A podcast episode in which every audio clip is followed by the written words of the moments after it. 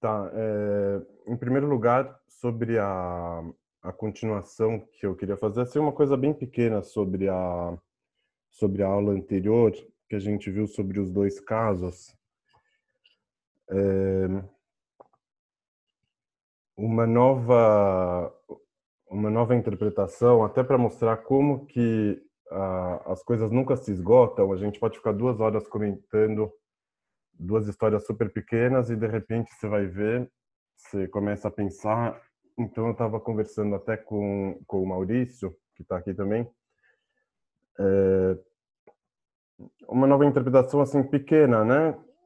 Que que na verdade a conclusão da da Gemara nas duas histórias, na, nas duas narrativas, na primeira naquilo que que ela que ela que ela chegou na conclusão como a situação era difícil e no segundo caso quando que ele concluiu quando a Gamara concluiu quanto, o quão é discreto aquela pessoa era o marido da, da segunda história o que, que a Gamara estava fazendo? Na verdade ela estava indo na direção do verdadeiro sujeito da história. Então assim na primeira quem era o verdadeiro sujeito de tudo? Não era o homem que deu de mamar para o filho, não era a esposa que morreu, não era ninguém. O verdadeiro sujeito era a dificuldade. Aquela dificuldade era tão grande que era ela que moldava o comportamento de todo mundo a partir dela.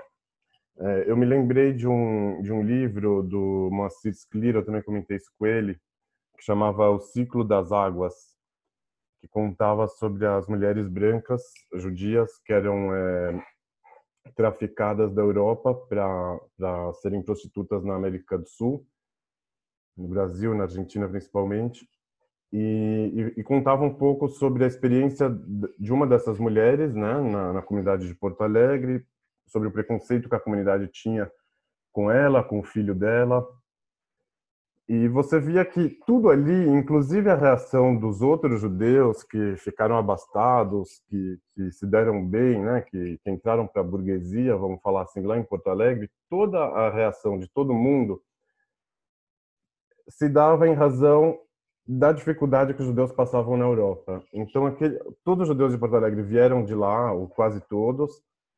Então, aquele trauma, aquela situação, aquela dificuldade acabava é, moldando de novo, né, a participação de todo mundo ali. Então, quem que era o verdadeiro sujeito era a dificuldade. Não era nem o homem, nem a mulher, nem ninguém. Então, eles falaram: aqui está o sujeito da história. Do mesmo jeito, quando que chegou para a segunda, estavam discutindo se a mulher era discreta ou não.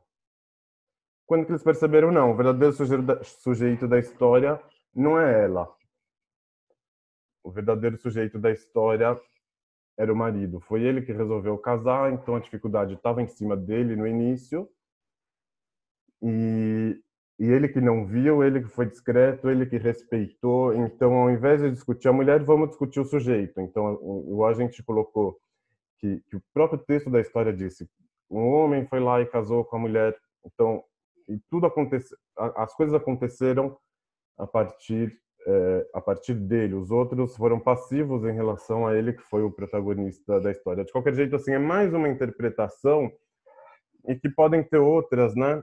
É, é, é para mostrar para mostrar como que a gente sempre pode dar uma olhada, dar uma dar uma relida.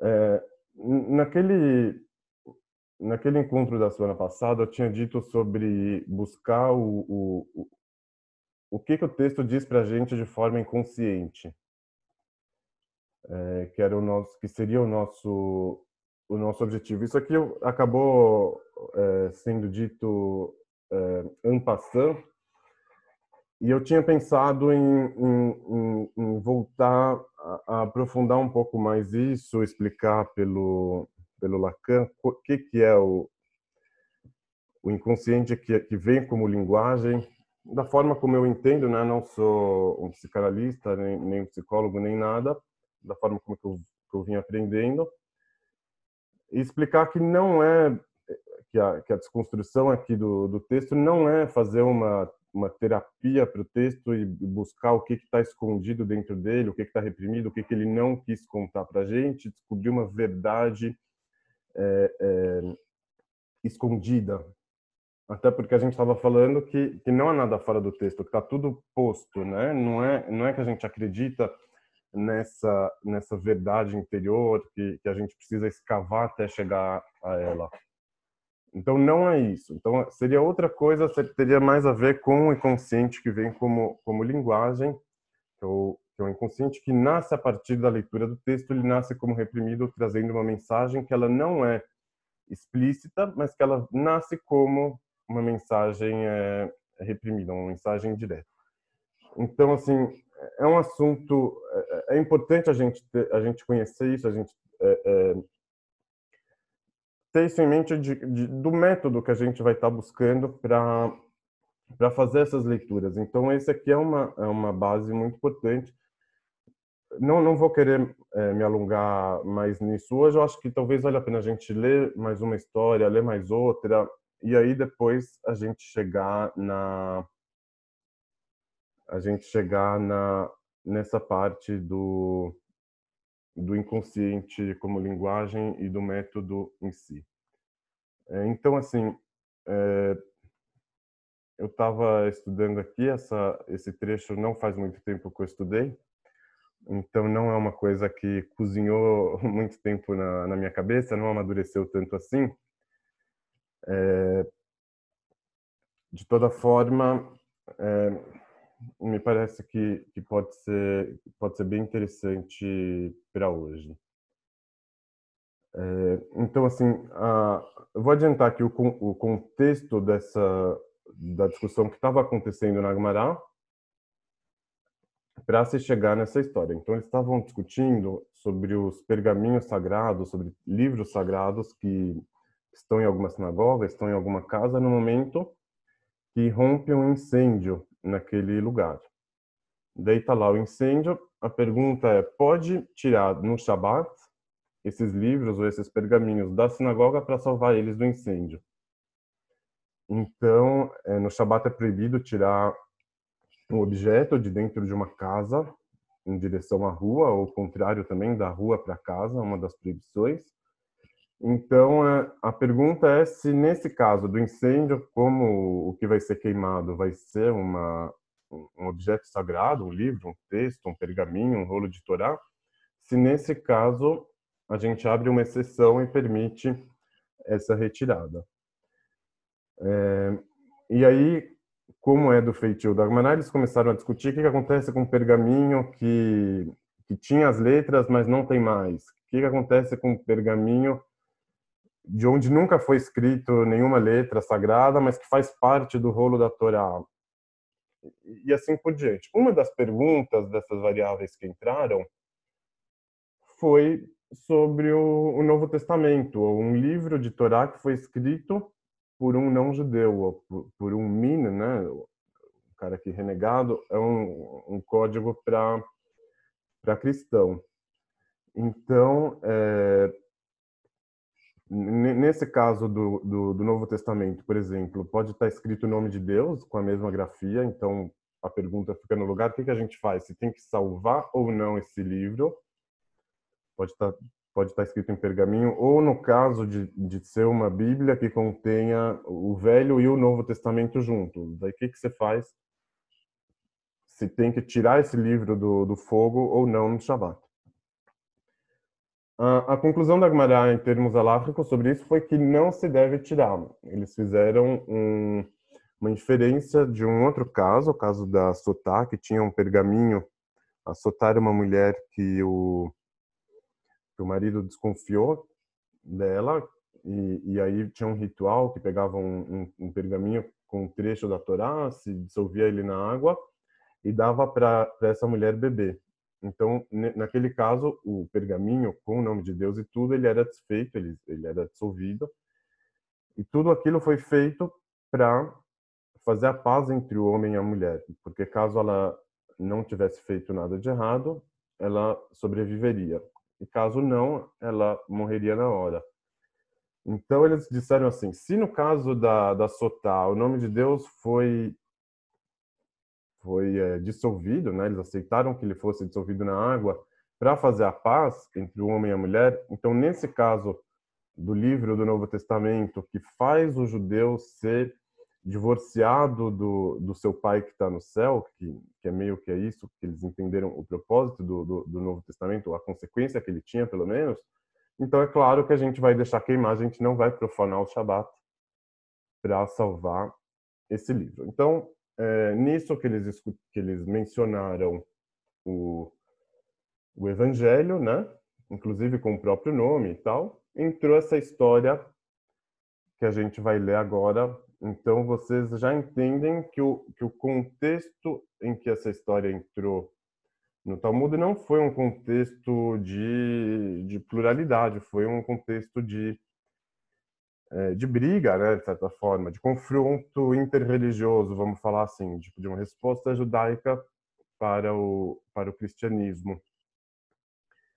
É, e, e, e, aí, assim, aqui nesse caso também vale a pena contar, não sei se vocês já leram a história que eu, que eu tinha mandado antes, mas Ura, fala. Só perguntando, se nessa época o cristianismo já era uma religião separada, consolidada, ou era como se fosse uma seita judaica ainda? É, que então, não tinha... É, assim, eu não, não, sei, eu não sei te falar exatamente em termos uh, históricos que ano que foi que aconteceu, mas com certeza foi no começo do cristianismo. Um, um, um, uma prova disso, que quero que eu ia falar aqui, um, dos, um dos personagens dessa história o Rabban Gamliel, tinha um avô, o, o Gamaliel, que foi professor de Paulo, né, de Saulo de Tarso. Então é um personagem que aparece, de acordo com algumas versões. O Gamaliel é um personagem que aparece no, no Novo Testamento e aparece aqui no Talmud. Esse aqui é o neto dele. É, sendo, tendo sido neto ou não do professor de Paulo, esse Rabban Gamliel ele era um dos judeus mais radicais contra o cristianismo. Isso a gente sabe de outras histórias. Então, ele era o principal rabino, né, da época dele, ele era presidente do não sei se era do Sanhedrin ou do ou do ou da Yeshiva que tinha lá. E aí ele fechou uma vez o, a casa de estudos e, e não deixava entrar qualquer pessoa que não tivesse um, um, um atestado de, de, de, estar livre do cristianismo. Então, meio que fazer uma prova lá. Ah, deixa eu ver se você tem algum algum resquício de cristianismo. Se tivesse, ele não deixava entrar. E aí aconteceu uma um impeachment, né, uma revolução, tiraram ele, inclusive por conta disso, e abriram as portas para todo mundo poder entrar. Mas ele deixava um guarda na porta da casa de estudos para não entrar, indo com é justamente pelo receio do, do, do cristianismo. E, e, e foi na, nessa mesma época que, que acrescentaram a 19 Brachá na reza da Amidah, que inicialmente ela tinha apenas 18, colocaram mais uma Brachá, que é a Brachá do Velamal Shinim, que é justamente para ir contra o cristianismo, né? vamos falar assim. É, que é abraçar contra os delatores, né? contra os, os, os renegados. É... Os hereges, né? Os hereges. Sim, essa mesma. Então, é... então assim, esse contexto aqui, ele ele é importante, então, tanto na, na, na discussão que estava acontecendo antes, eles estavam tratando é, dos livros do cristianismo e, e, e, colocar uma posição deles, né, de uma forma, uma posição forte deles com relação a isso, para separar as duas religiões. Tanto o, o, o, personagem principal, os dois personagens, né, eles eram netos desse que, que, que pode ter sido o professor do, do Paulo, do São Paulo, Saulo de Tarso. Então vamos lá, vamos ler a história. É, Ima Shalom, era esposa de Rabi Eliezer e irmã do Rabban Gamliel. Uma vez, um filósofo cristão fez o seu nome como alguém que não recebia suborno. Ela e o irmão resolveram pregar nele uma peça. Ela foi lá e deu ao filósofo um candelabro de ouro secretamente, e depois disse: Eu gostaria de ganhar uma parte da herança de nossos pais. Aí talvez ela já estava com o irmão nessa hora deu, e deu para ele o, o candelabro de uma forma separada, talvez mostrando que o irmão não estava percebendo que ela estava deixando para ele esse suborno. Respondeu a eles: dividam a herança dois filhos, né, um homem e uma menina, vocês têm que dividir a herança, o pai dos dois. É isso que vocês têm que fazer.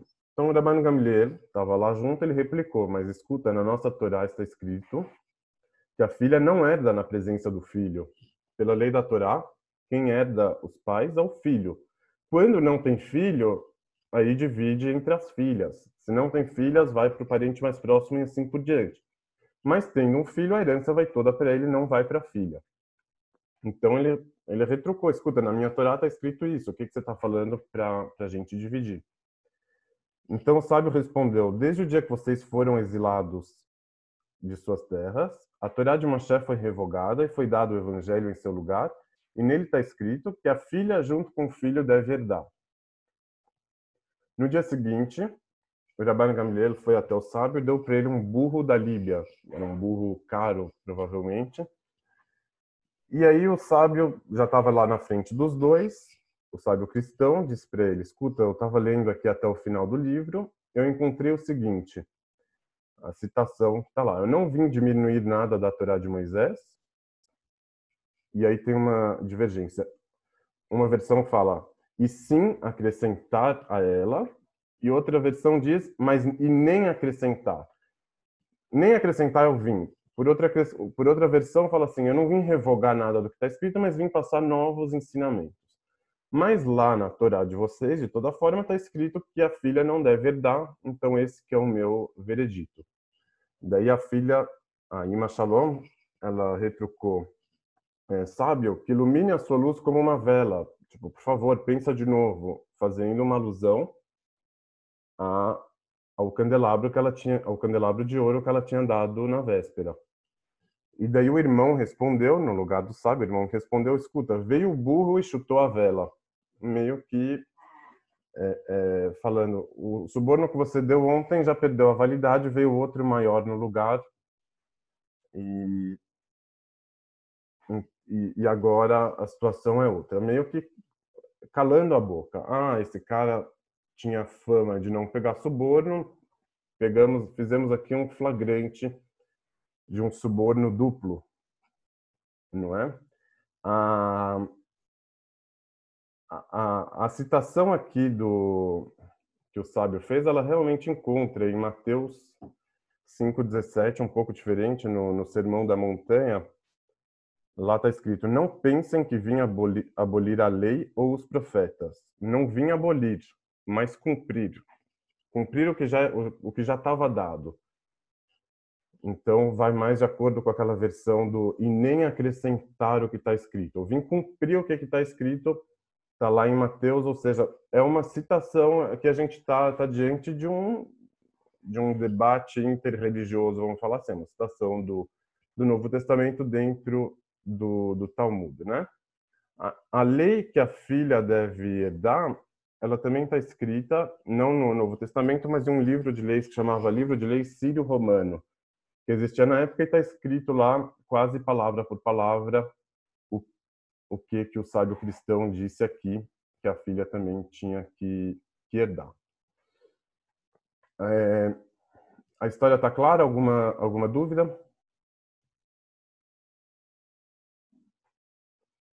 Dúvida não, mas eu fiquei pensando também como que o burro derrubando a vela também não pode provocar um incêndio e daí volta para o começo da história que você estava contextualizando, salvo ou não salvo o livro.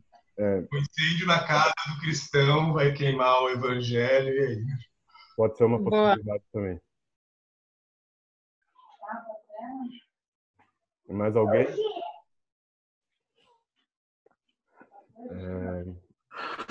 É... Eu não conheço muito ensinamentos cristãos, é, nem conheço muito é, o Novo Testamento, né? Jesus, os apóstolos, etc.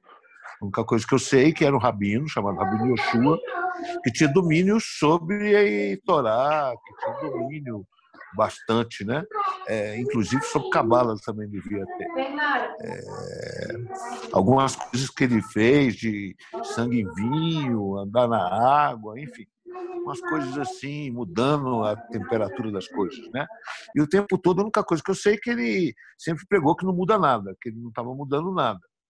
É, eu queria saber de você, como é que é isso na sua cabeça com relação a isso? Não, então. Não. Ele, como judeu, se transformar, enfim.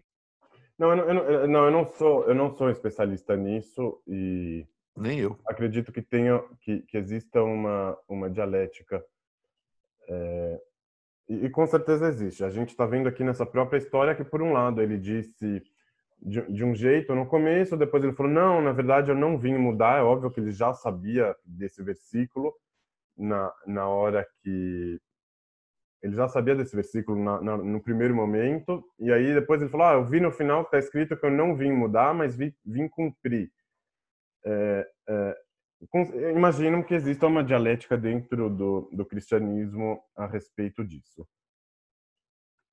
É, ok. A, a, a, o meu problema inicial aqui com essa história é aquilo de você chegar lá, fazer uma caricatura do outro para rebater ele. Então você vem, pega um cristão, vamos supor que ele era que ele era corrupto, você fala, ah, ele pegou suborno de um, pegou de outro, mudou de opinião, a gente está certo.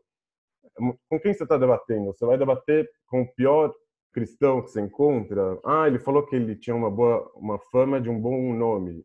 E daí? Mas a gente descobriu que não. Não tem nenhum judeu corrupto, então é, é, a, a, a, a, narrativa dessa história, ela parece à primeira vista muito infantil, até mesmo inconcebível. Que é, é que que você veio falar no contexto lá da discussão de, de salvar o livro do Novo Testamento ou não? que, que você mostrou com essa história? Que, que, aquele, que o, que, o, livro do Novo Testamento ele não é sagrado porque os filósofos deles, os sábios deles pegam suborno, aquilo ali não vale nada? É, é, qual é o ponto? Mesmo na, na o, o ponto é que eles são humanos, né? Foi escrito por humanos, e não escrito igual a Torá, que não, é, não foi escrito por humanos. Essa é a diferença, é, então, na minha opinião. Mas assim, essa história do, a, a, história do, do, cara que pegou o suborno não prova isso ou não, né? Poderia essa história poderia acontecer perfeitamente com o rabino, que um dia ele falou de um jeito, do outro falou de outro, pegou o suborno dos dois, e, e, e mesmo assim a Gemara vai acreditar que a Torá veio dos céus e não foi escrita por um humano, porque um, um, um rabino pegou um suborno. Fala. Isso me lembra muito é, alguns trechos da Torá, acho que Levítico, tem aquelas proibições todas sexuais, etc. E uma das explicações que Deus dá por que, que os israelitas não deveriam fazer aquelas coisas é porque os outros povos faziam. E é quase uma caricatura mesmo, como você disse. Olha, aqueles caras ali, eles transam com um animal. É, você não o... Aqui também, olha, os cristãos são corruptos. A gente não é igual a eles, então não vamos fazer isso. É, mas é, é, é, é legal. Eles agem. Mas então é legal isso que você está colocando, porque o, o, com quem que a Torá ela discute? Ela discute com os povos idólatras, com os povos pagãos que existiam ali. O, o, a interlocução dele da Torá, do Velho Testamento, da Bíblia, não é com, com os cristãos, não é com os ateus, é sempre com os pagãos. os, os neo pentate, é, os neopentecostais de hoje em dia no Brasil, eles também adoram debater com a macumba, com, com, a, com as religiões de matrizes africanas, para voltar à dialética que acontecia no tempo da Torá entre o monoteísmo e a, e a idolatria. Não é por acaso isso. A, a faz um, um, um 2.0 disso aqui. Agora está discutindo com o cristianismo, uma, uma, uma religião que, que, de certa forma, saiu do judaísmo, que, que, que de diversas formas é, é, é, refinou, inclusive, a, a prática do judaísmo, tipo, né, passou para o sentimento, passou para o campo do abstrato, deixou os judeus numa posição mais próxima dos pagãos e dos idólatras, né? Se a gente for parar para pensar os sacrifícios, né? Toda a influência pagã que estava presente dentro do judaísmo, que o cristianismo se afastou daquilo. Então, como você vai fazer esse debate com o com o cristão? É realmente uma dificuldade muito grande. Na Torá era muito mais fácil você fazer esse debate. Você falar, escuta, eles são pagãos, eles são idólatras, é, é, eles cometem incesto por motivos religiosos. Tudo isso era verdade, acontecia mesmo. Agora, quando você vai discutir com um cristão, nesse caso, você vai falar o quê? Ele pegou suborno? É fácil, tipo, e o outro que não pegou? E o seu que pegou? O que, que, que é essa discussão? A, a, o, debate interreligioso que é feito unilateralmente, ele é sempre muito complicado. Então, inclusive, tudo que eu vou falar aqui hoje, vou, vamos falar um pouco de cristianismo também, então, sempre tem que vir com essa ressalva. Escuta, não estou fazendo um debate interreligioso, não estou discutindo quem é melhor, quem é pior. É, no máximo, eu vou estar fazendo ou uma apologética, defendendo o meu lado, ou, ou expondo o meu lado pela diferença entre, o, entre as duas religiões que a gente conhece. Mas, é, mas de nenhuma forma isso aqui vale para um debate. Isso aqui, a gente tem que ter essa honestidade intelectual para colocar isso na mesa. É, no caso da história da Agmará, é, do jeito que a gente leu ela agora, né, de uma forma literal, parece que é uma difamação. Está falando mal de alguém. E assim, a, a difamação não, não no sentido que foi, é, que foi mentira, porque, de novo, a gente nunca discute se aconteceu ou não. A gente está diante de um texto. O que, que esse texto está contando para a gente? Ah, que, que aquele cara lá não presta, que o cristianismo não presta. Então, assim, é,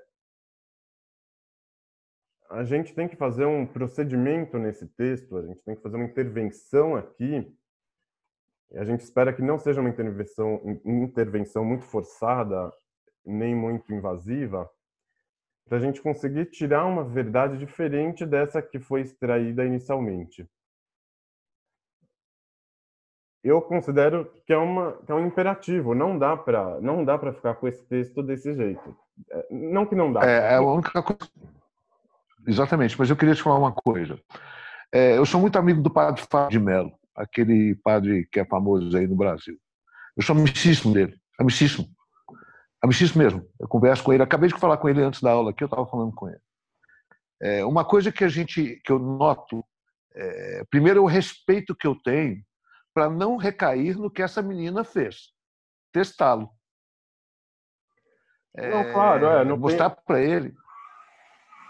Eu jamais vou testá-lo. É, as discussões que a gente tem em cima do Antigo Testamento, porque eu não discuto o Novo Testamento com ele, porque eu não tenho conhecimento.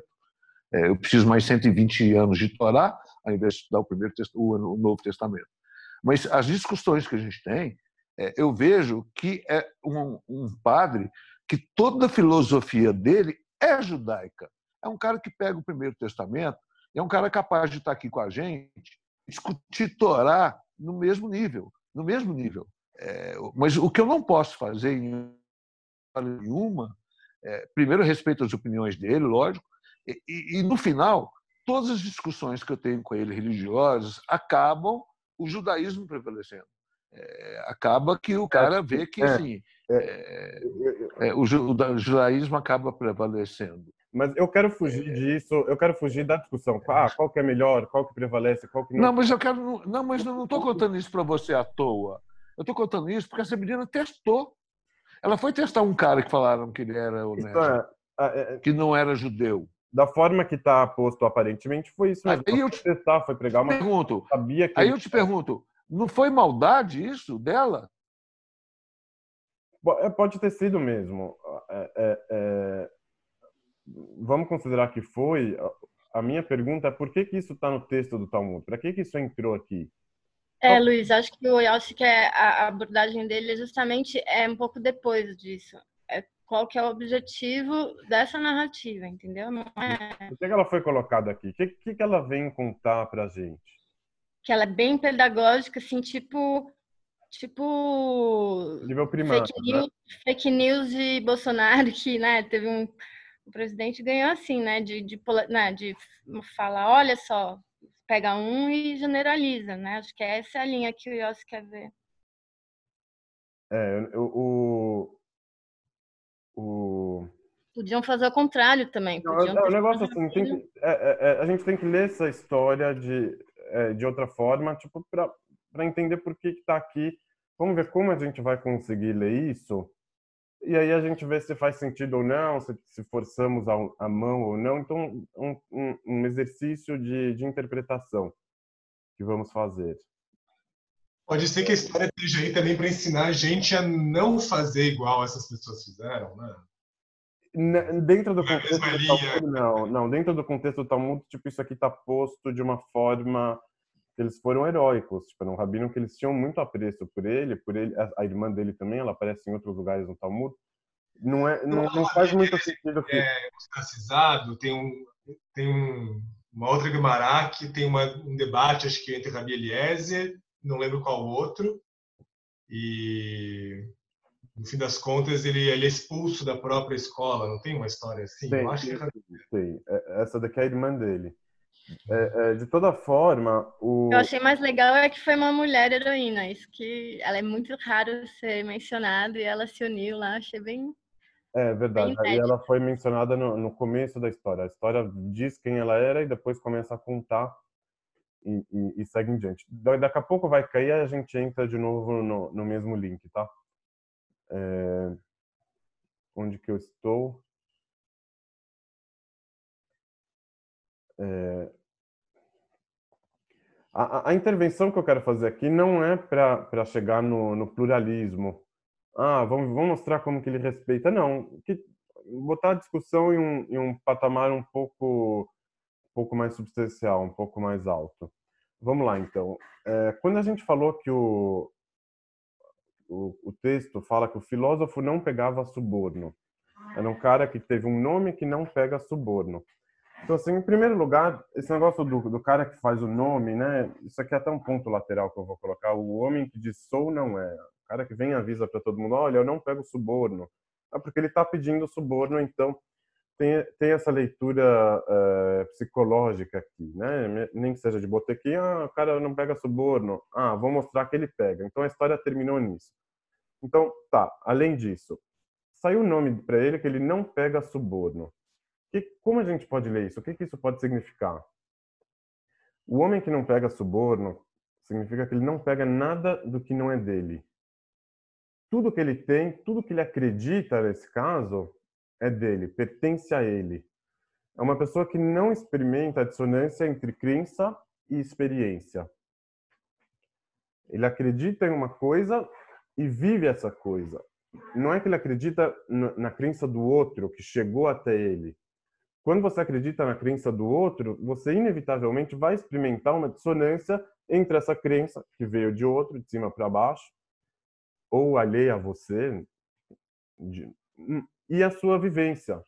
Ah, mas eu não estou vivendo de acordo com isso. Eu não tive essa revelação. Não é uma coisa minha.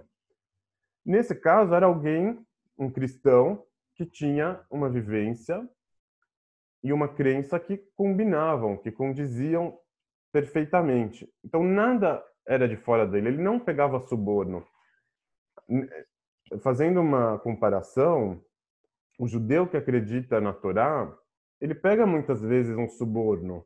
Qual suborno? O suborno do, do gefilte fish, o suborno da, da relação dele com o pai, que chegou até ele, a memória afetiva, a infância, é, o gosto da comida que, que traz com ele é, um monte de significado.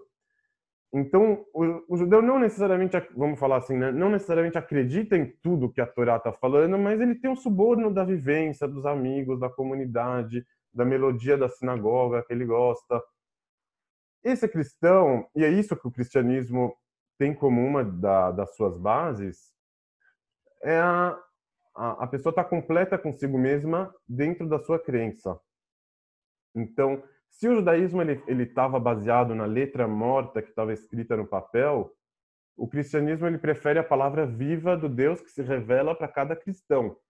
tem um discurso famoso, que aqui eu infelizmente fiquei sem a, sem a fonte para dar, mas tem um discurso que fala assim, que se Jesus tivesse nascido só em Nazaré e não em você, se ele tivesse se revelado lá atrás, há dois mil anos, e não agora, então não valeu nada. Tudo aconteceu lá atrás só vai fazer sentido, só vai, só vai ter algum significado se ele, é, é, se esse acontecimento se repetir agora e aqui, com cada um e um.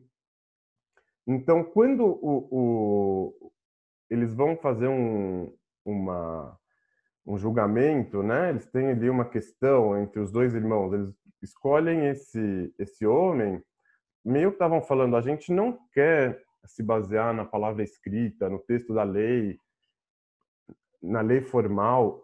A gente quer se basear no senso crítico de uma pessoa viva, de uma pessoa que está presente aqui, de uma pessoa completa, que não que não viveu nenhuma nenhum tipo de que não vive nenhum tipo de dissonância é isso que a gente quer. Então eles foram até esse rabino que não pegava, não esse rabino, desculpa, até esse mestre que era alguém que não pegava suborno. Nisso eles falaram, vamos pregar uma peça que significa, será que ele não pega nada do que está além dele? Será que ele consegue fechar toda a, a experiência, a vivência dele apenas com os valores que ele chegou à conclusão, que ele conseguiu descobrir se é certo ou errado, não tem nada, ele não recebe nenhum suborno do entorno. Do que... a, a, a, pergunta aqui que eles se colocaram é, foi essa: será que ele não está condicionado em nada? Será que ele não recebe suborno de nada da, da, da vivência dele? É, é, será que ele conseguiu fechar o conjunto de crenças dele de um modo tão hermético que, que é tudo dele? Então eles resolveram ir lá para frente dele é, conversar. A, quando quando está escrito que ela foi lá e deu para ele uma um candelabro com uma luz, uma vela, o que, que isso pode significar? Quando você dá alguma coisa para alguém, você está comunicando algo. Você está comunicando que você gosta dessa pessoa. O objeto que você deu, ele em si comunica algo também, porque você deu uma vela e você não deu uma flor, você deu um anel e você não deu um brinco. Então, existe o, o, o, o elemento da comunicação no, no ato da entrega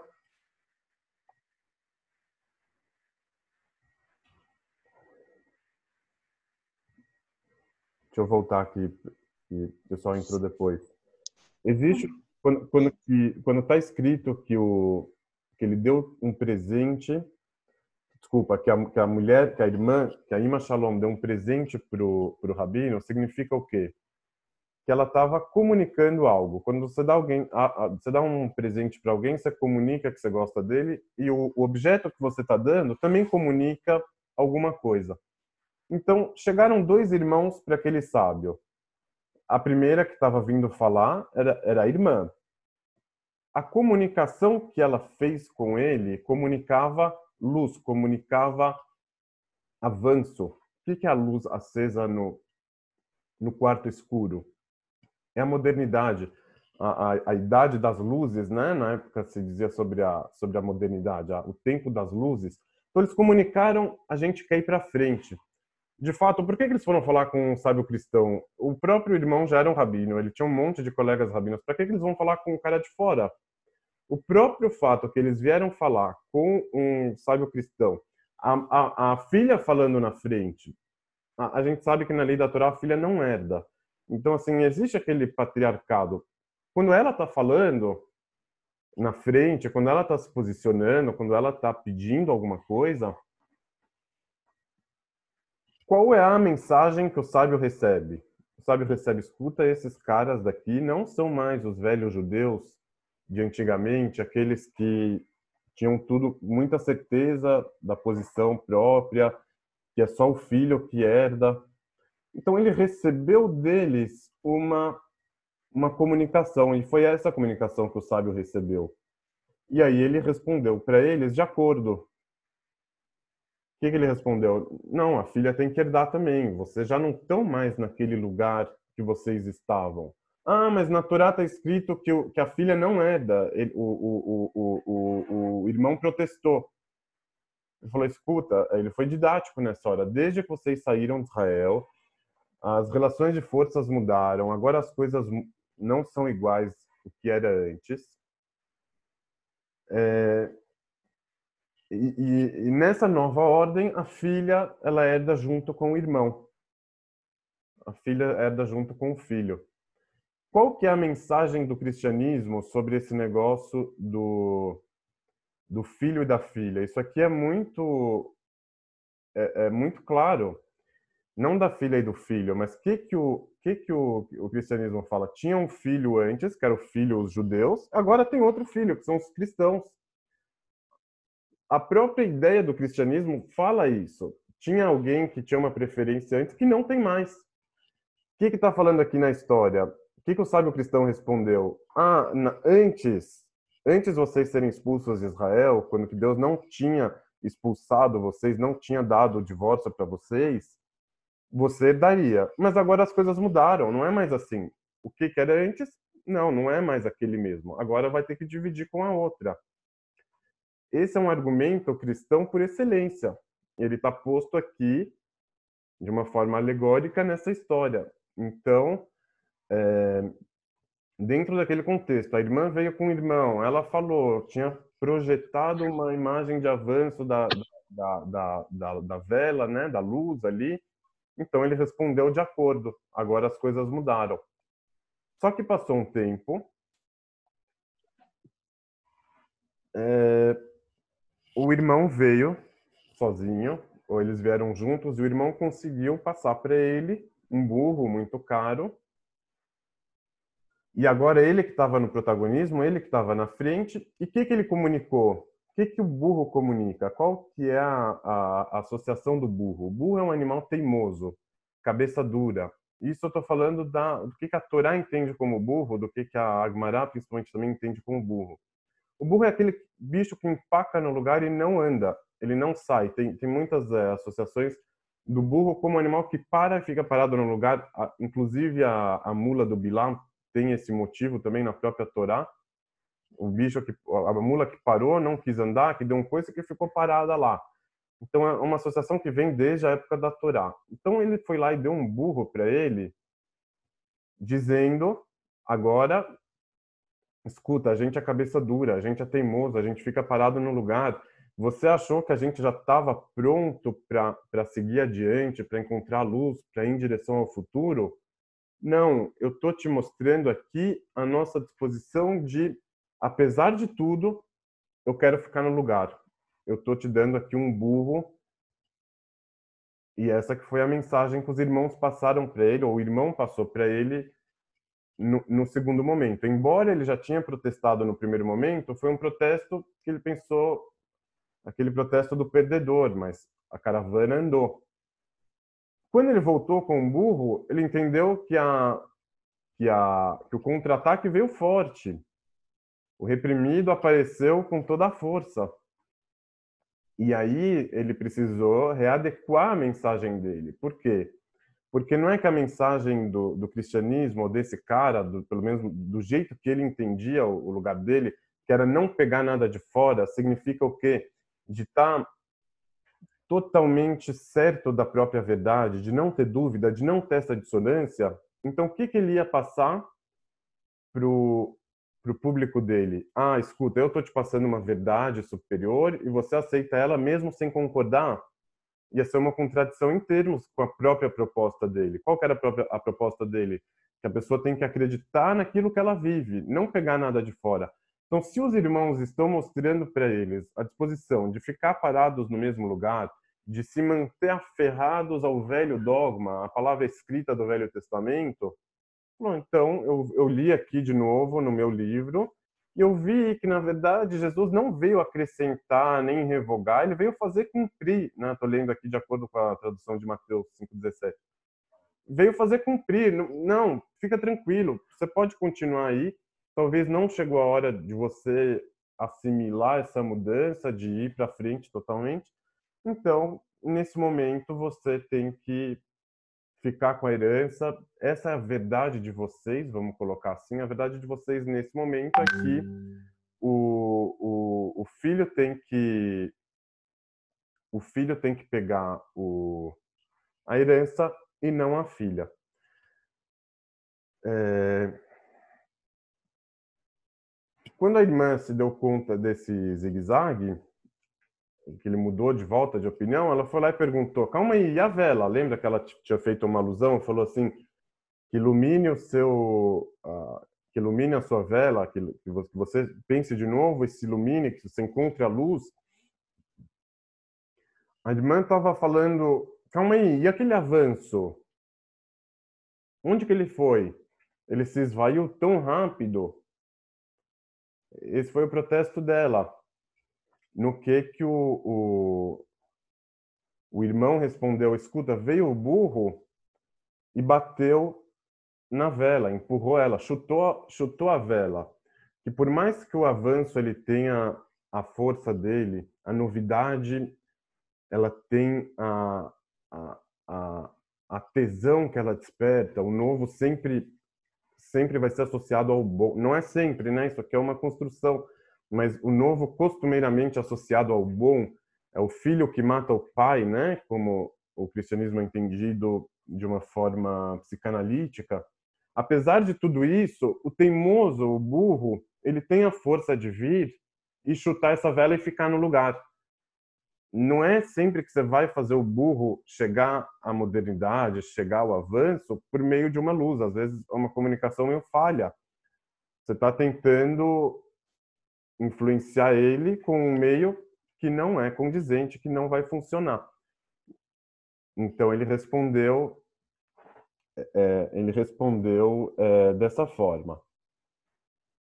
É, essa história aqui, então terminamos, né? Essa história ela foi contada pelo lado judaico, né? Essa história, embora ela mostre os dois lados da dialética, ela está sendo contada por um dos lados esse lado, esse lado judaico, ele entende que essa disposição em se adaptar para um lado, para o outro, para estar completo consigo mesmo, essa luz, talvez ela tenha algo de falta de substância, de falta de envergadura. Uma hora vai para cá, outra hora vai para lá. Essa falta de envergadura é entendida por eles como uma desonestidade. Ah, toda hora você vai mudar, você está sendo desonesto. Se você fosse, e aqui, homem mesmo, o homem, no caso, por exemplo, o irmão, que era o, o, o lado do, do Rabban Gamliel, ele está representado pelo quê? Pelo burro, que é forte, que fica parado no lugar. Então, se você fosse assim, você, você ia ficar parado no lugar, você não ia ficar mudando, mudando cada hora de, de opinião. Que aí está representado o, o lado da mulher que, que seria em favor dela a, a mudança. É, até mesmo por isso, a, a, a, a, prevalência do lado do, do, do homem, ou do lado do, do, do, judeu aqui, do lado do burro, ela vem com alguma violência. Ela também não consegue se comunicar com a modernidade nos termos da modernidade. Ah, deixa eu te explicar que, na verdade, eu sou mais refinado do que você, é, eu tenho Deus no coração mais do que você. Sou mais... ele, ele, ele não consegue conversar nesses termos, então ele chuta a vela para poder ficar no lugar. Essa violência judaica que, que se aferra à posição, ao dogma, para ficar parada no lugar, apesar de tudo, contra tudo, está muito representada aqui, no burro que chuta a vela. Ah, não consigo conversar no seu nível, mas eu consigo ficar parado no meu lugar. Isso eu consigo apesar de tudo. Então, nesse ponto, é, a gente está vendo aqui uma ilustração da posição judaica da diáspora, aquela que ficou parada no lugar, que, que viu a caravana da modernidade passar e, e se manteve ali, alheia a tudo. É, então, com é, é, é, não é uma posição muito muito gloriosa, né? Certa, por certo ponto de vista. Então ele coloca assim, ah, aquele outro, ele pegou o suborno, ele que zigue-zagueou, ele que o, o, o, cara que, que, que não foi promovido e bota a culpa no outro. Ah, ele puxou o saco do chefe, ele puxou o saco do professor para ganhar nota alta. Eu não, eu fui correto, eu fui sincero, eu fiquei parado no meu lugar. É o que, que a narrativa está contando. É o jeito que ela encontrou para nobrificar o seu próprio lugar, que é legítimo também. É... Então, assim, eu, a gente vai continuar um pouco é, nesse debate aqui, entre os dois lados, a partir dessa história, mas que, de, qual foi o lugar que a gente chegou depois dessa interpretação? A gente chegou em um lugar onde cada lado, cada religião, ela tem o seu argumento. Eles estão discutindo não é porque todos são verdades, mas porque são argumentos verdadeiros. O cristianismo ele veio de algum lugar, de dentro do judaísmo, ele tinha a verdade dele, ele falou alguma coisa, o sábio cristão da história falou alguma coisa, o, o lado judeu da história falou o, seu, o próprio argumento, cada um falou o seu. Isso que está colocado aqui, ah, um lado pegou o suborno, é o que, que o lado judeu está falando do outro, depois que ele foi reprovado, depois que ele ficou para trás, mas ele não está deixando de se assumir como burro, como teimoso, como animal contra a luz, contra o. Então, ele vai poder discutir aquele ponto, por exemplo, que a gente colocou. Ah, será que você não está condicionado pelo presente que seja? O presente não te condiciona? Qual é a vantagem de você ser condicionado pelo presente do que aquele que é condicionado pelo passado? Quem falou que é melhor ser condicionado pelo presente? Ah, o jornal disse uma coisa hoje, então preciso seguir aquilo. Se a Torá disse outra coisa há dois mil anos atrás, eu não posso seguir a Torá, vou estar sendo influenciado, vou estar pegando uma coisa alheia a mim, externa a mim. O, o, o que acontece no presente é mais próprio à pessoa. E quem falou que a gente deve se reger apenas pelo que é próprio? Será que isso não é uma ilusão? De novo, será que você não está pegando do outro? Será que você não está imaginando, ah, eu estou 100% convicto das minhas verdades? Será que você consegue estar convicto 100% da própria verdade? É, quando a gente vai lá e compra um carro, você vê uma propaganda de um casal maravilhoso comprando carro, usando carro, você vai lá e compra. O cara da propaganda, ele condicionou a sua vontade, ele fez você enxergar você mesmo no lugar deles. Ah, você está sendo sincero com você mesmo? Ah, e o cara que seguiu uma lei escrita lá atrás, ele não está sendo, você sim está sendo. Será que a nossa vontade não vai ser sempre condicionada pela vontade do outro? Será que a gente não vai estar imitando o outro em todos os momentos? É uma pergunta que o lado judaico vai fazer para o outro. Não é que ele vai ser o burro para sempre nesse caso. Não é? É, é os dois lados têm aqui, têm aqui um ponto. E, e tem outra também. O lado judaico, será que ele vai estar sempre só influenciado pelo passado, será que ele vai conseguir se fechar para o presente? Ah, não, eu só olho a Torá. Será que você tem como voltar a palavra escrita de uma forma fundamentalista e hermética? Falar, não, eu só tenho a Torá, sou vedado às influências do tempo. Claro que não, não é verdade também. Então, a, a, a, a, posição de ambos os lados, bota o argumento dele, ele fala alto, fala forte, mas é, é, nada disso é, é absoluto, nada disso termina a questão, nem de um lado nem de outro. Fala, Roberta. É, sobre o, a simbologia, né? Então, tem uma, uma outra proposta para você pensar a questão do candelabro é, versus o burro versus masculino, que é uma coisa que está se apresentando bastante, a questão do gênero aqui. Eu peço desculpa se eu sou repetitiva, mas é um viés que eu sempre pego por ser oprimida na sociedade patriarcal. Enfim, você tem o candelabro que você está dentro de casa, representa o interior, o feminino. Burro, que é, como você falou do carro, é o carro de antigamente você precisa do burro para ir aos lugares, por mais teimoso que seja. que é, principalmente na época e até hoje em dia, a questão do, do, do ir, do, do, do externo, do masculino, de você brinquedinho masculino, então ele, ele primeiro tendeu para a mulher, depois para o homem por causa disso. Não, Só jogando aí. Não, faz todo sentido que, o, que, o, que a simbologia de um com o outro não, va, não é só para a religião, da posição judaica, o burro, e da posição cristã, o candelabro, mas do homem e da mulher também. Então, do homem vai o burro, faz todo sentido, e da mulher o, o, o candelabro. Tem, tem, inclusive o motivo da, da vela Shabbat aqui também, né? Que é acendida pelas mulheres. E daí não quer dizer que ele é corrupto, né? Enfim, é, ah, o que, que o texto tá olhando tá... os dois lados, né? Não, assim, a gente já saiu totalmente daquele paradigma, ah, olha como ele é corrupto e eu não. Isso aqui já não faz mais sentido. A, a, o motivo da corrupção que está posto nessa história, ele vai ser entendido como a disposição de mudar de um lado para o outro.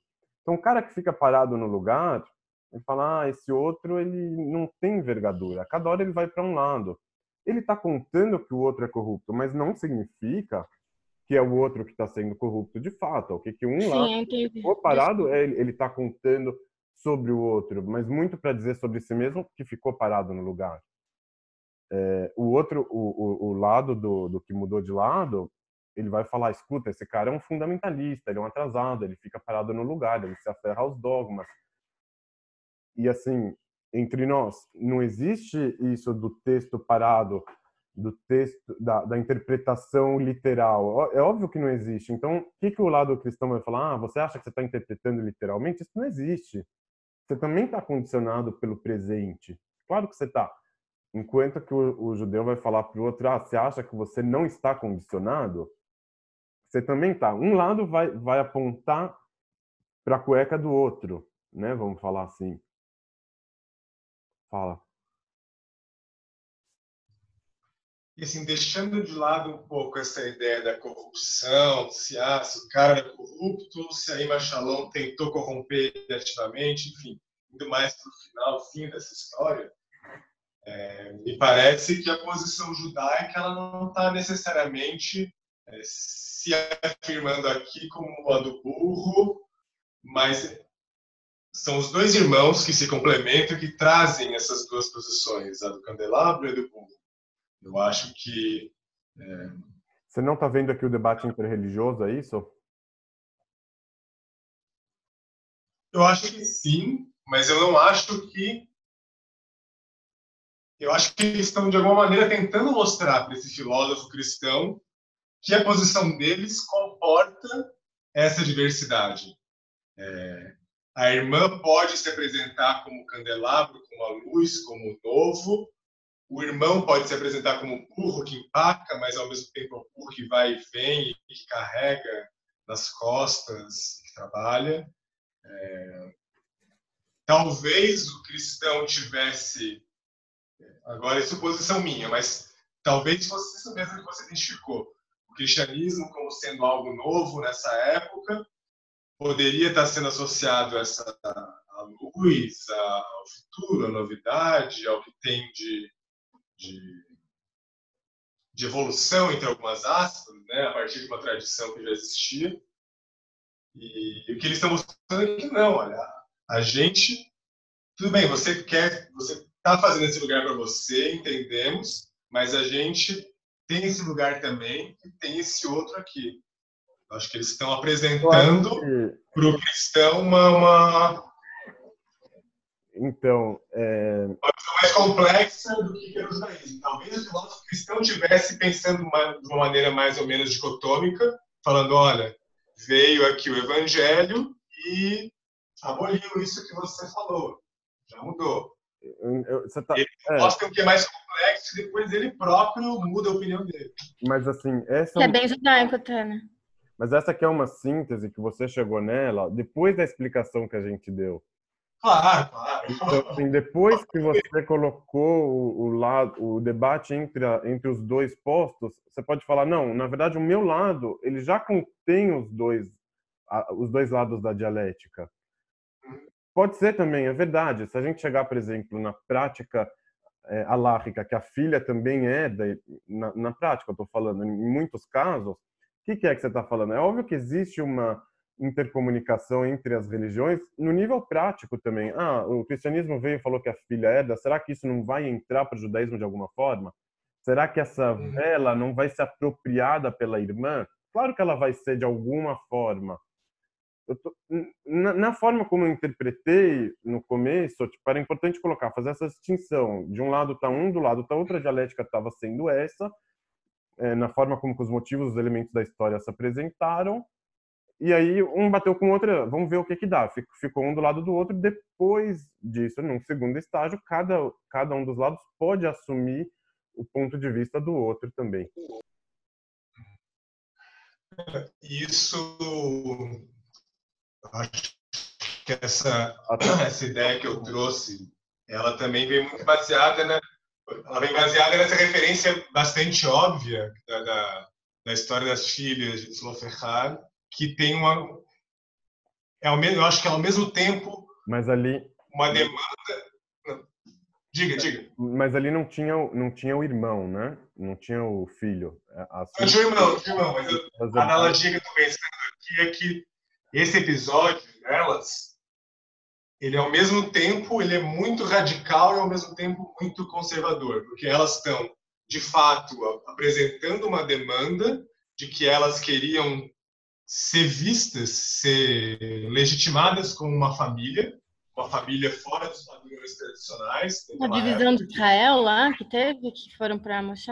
Isso, as irmãs que, que... Eram quatro irmãs cujo pai tinha morrido e as quatro tampouco eram casadas e não existia um irmão homem. Sim, sim. Então elas vão para falar com Moshe se elas poderiam herdar é, a propriedade, o nome da família do pai, já que elas não tinham irmão homem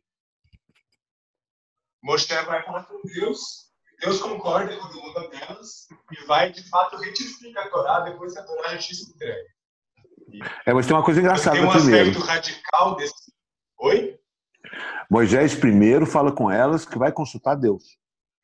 Sim, sim, sim. Tem essa intermediação toda né, que ele faz. Vamos, vamos retomar o filme. Né? Elas, elas mudam, elas fazem uma mudança, na verdade, para poderem permanecer no mesmo lugar. Elas querem reconhecer um modelo de família não tradicional para poderem fazer parte da tradição. Então, tem esses dois lados do, do novo e do velho que estão se complementando nessa história que eu vejo também aqui nessa nessa história da Ima Shalom. É, mas, mas, eu acho interessante isso que o Yoshi está falando, né? Esse debate interreligioso. É uma coisa que me permeia há muito tempo é, lógico, eu fui educado no judaísmo, estudo Torá todo dia, eu tenho cinco, seis rabinos que me acompanham diariamente, enfim. Mas eu tenho essa amizade com um padre.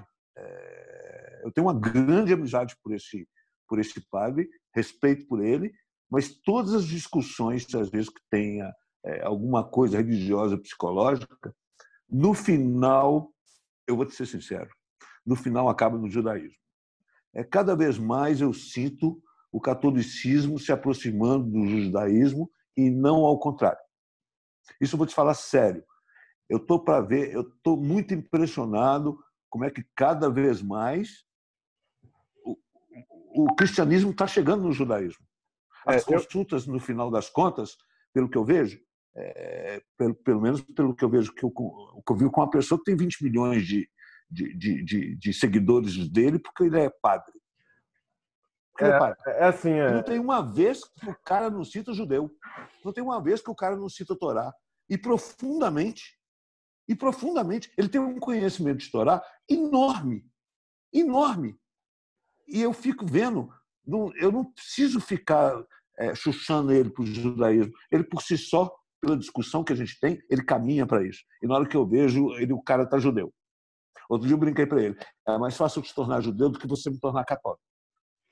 O, o Luiz, eu não, eu não, É legal o seu testemunho, eu não vou. É, realmente não, não vou entrar no mérito para concordar ou discordar. Eu acho que, que, que a experiência individual é válida, né? Mas, tipo, a gente. Eu, eu, eu, eu seria bastante cético com relação ao seu testemunho. Você é judeu, é natural que você vai pensar que o, que o judaísmo está certo, tipo, daquele, daquela história do suborno que a gente estava falando antes, né?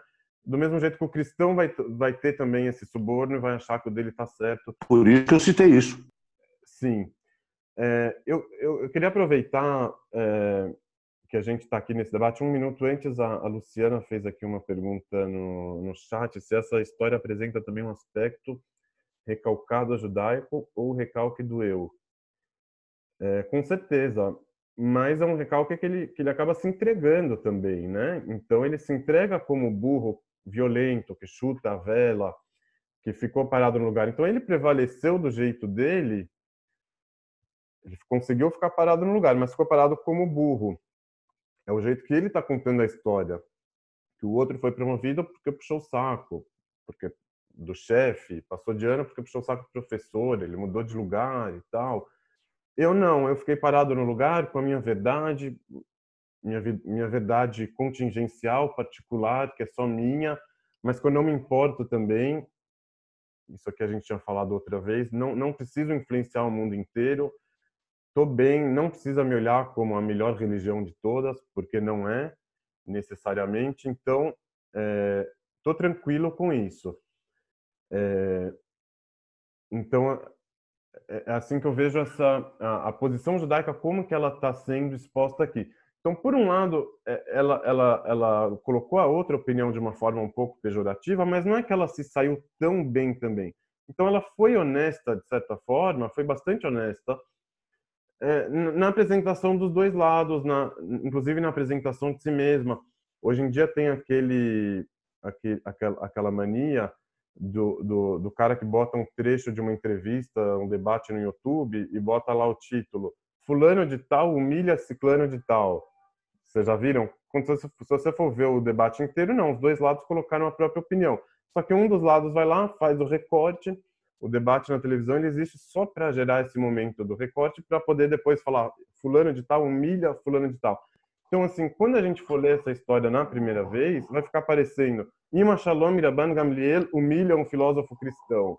Ah, parabéns se você for ler a história inteira, se você for analisar, for interpretar, não, teve os dois lados, cada um deixou a sua opinião, a dialética continua, não encerrou questão, não teve humilhação de nenhum dos lados, ou se teve foi dos dois, os dois lados tiveram saíram com uma vantagem, saíram com uma desvantagem, é, é, cada um com a sua particularidade.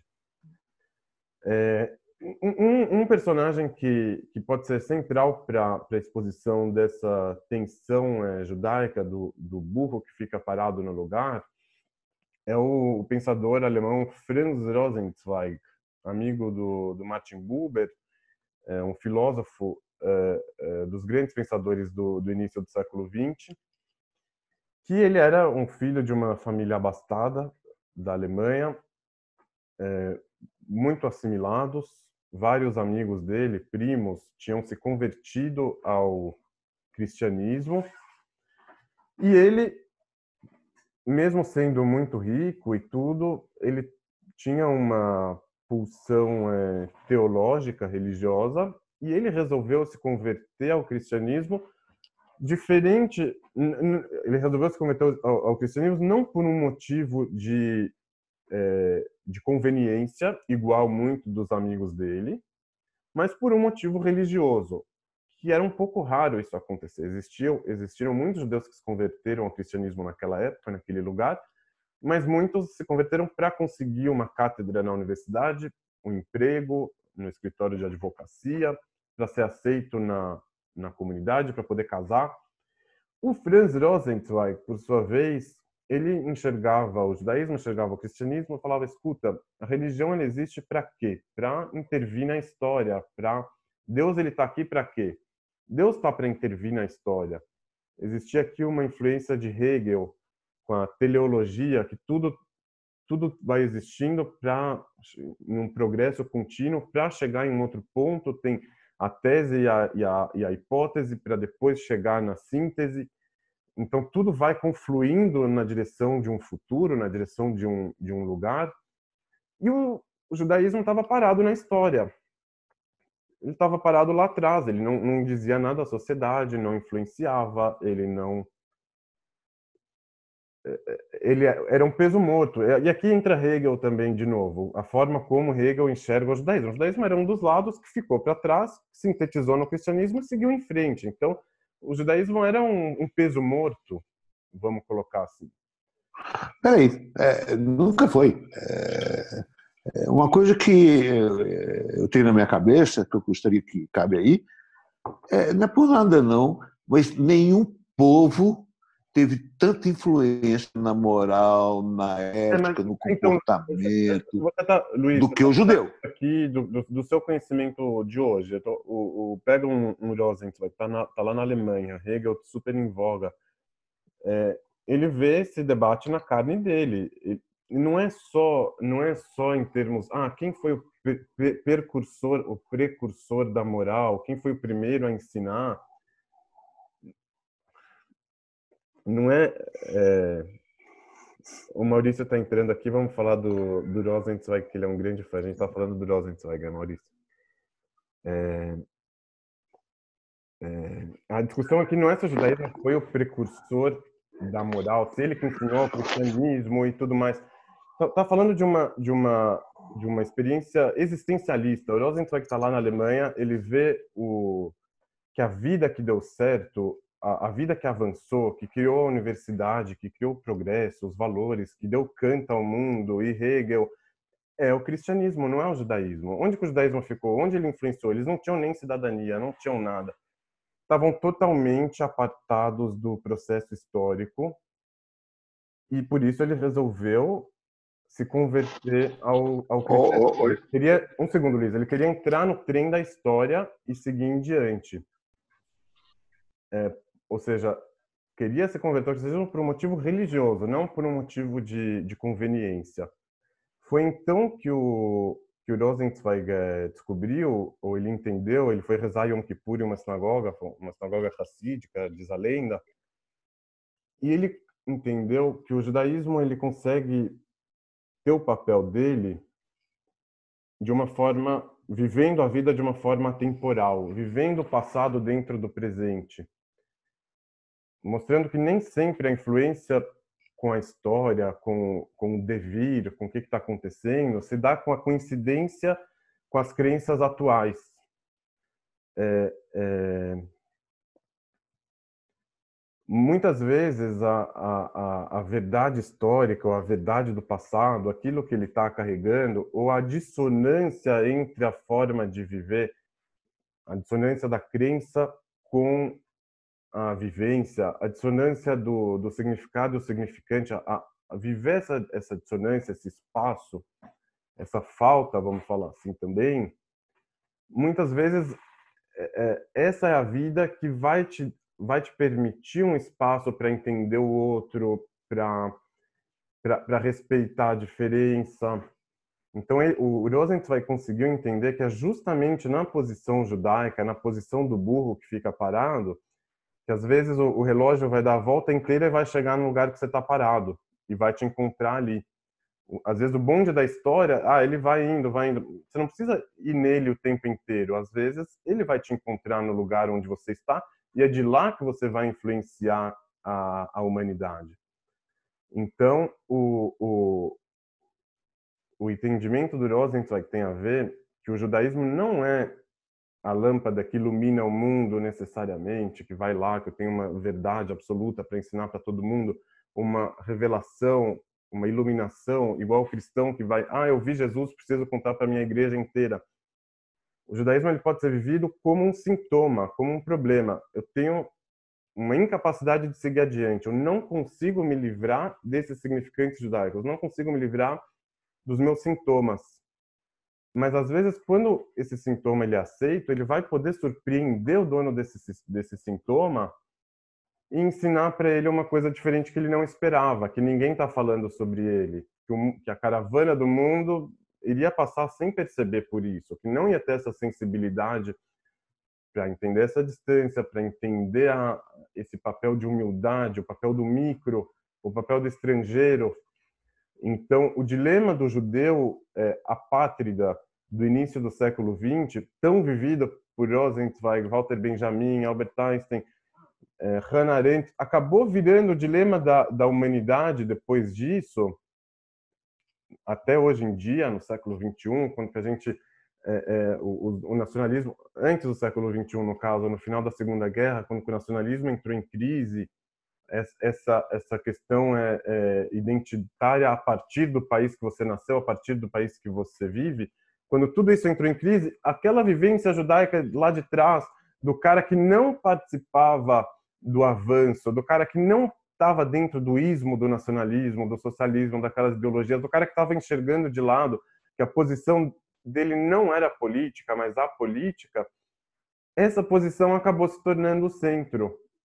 Né? Então, a, a, a, periferia e o centro aqui também acontece aquela desconstrução do Derrida. Quem é o centro? Quem é o mais importante? Quem é o, quem é o menos? Quem precisa se dobrar para quem?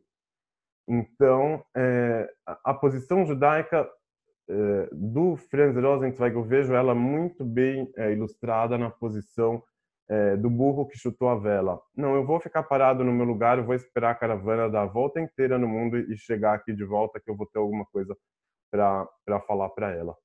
Então, é, o, o Rosenzweig ele entendia a própria posição como uma posição que era judaica, sem, é, nesse contexto. Oi, Ossi, eu posso fazer uma observação e uma pergunta enquanto o pessoal volta, retorna? Por favor. É, é uma observação que termina com uma pergunta, ok? Ok. É, quando o Império Romano conquista Israel e vem essa.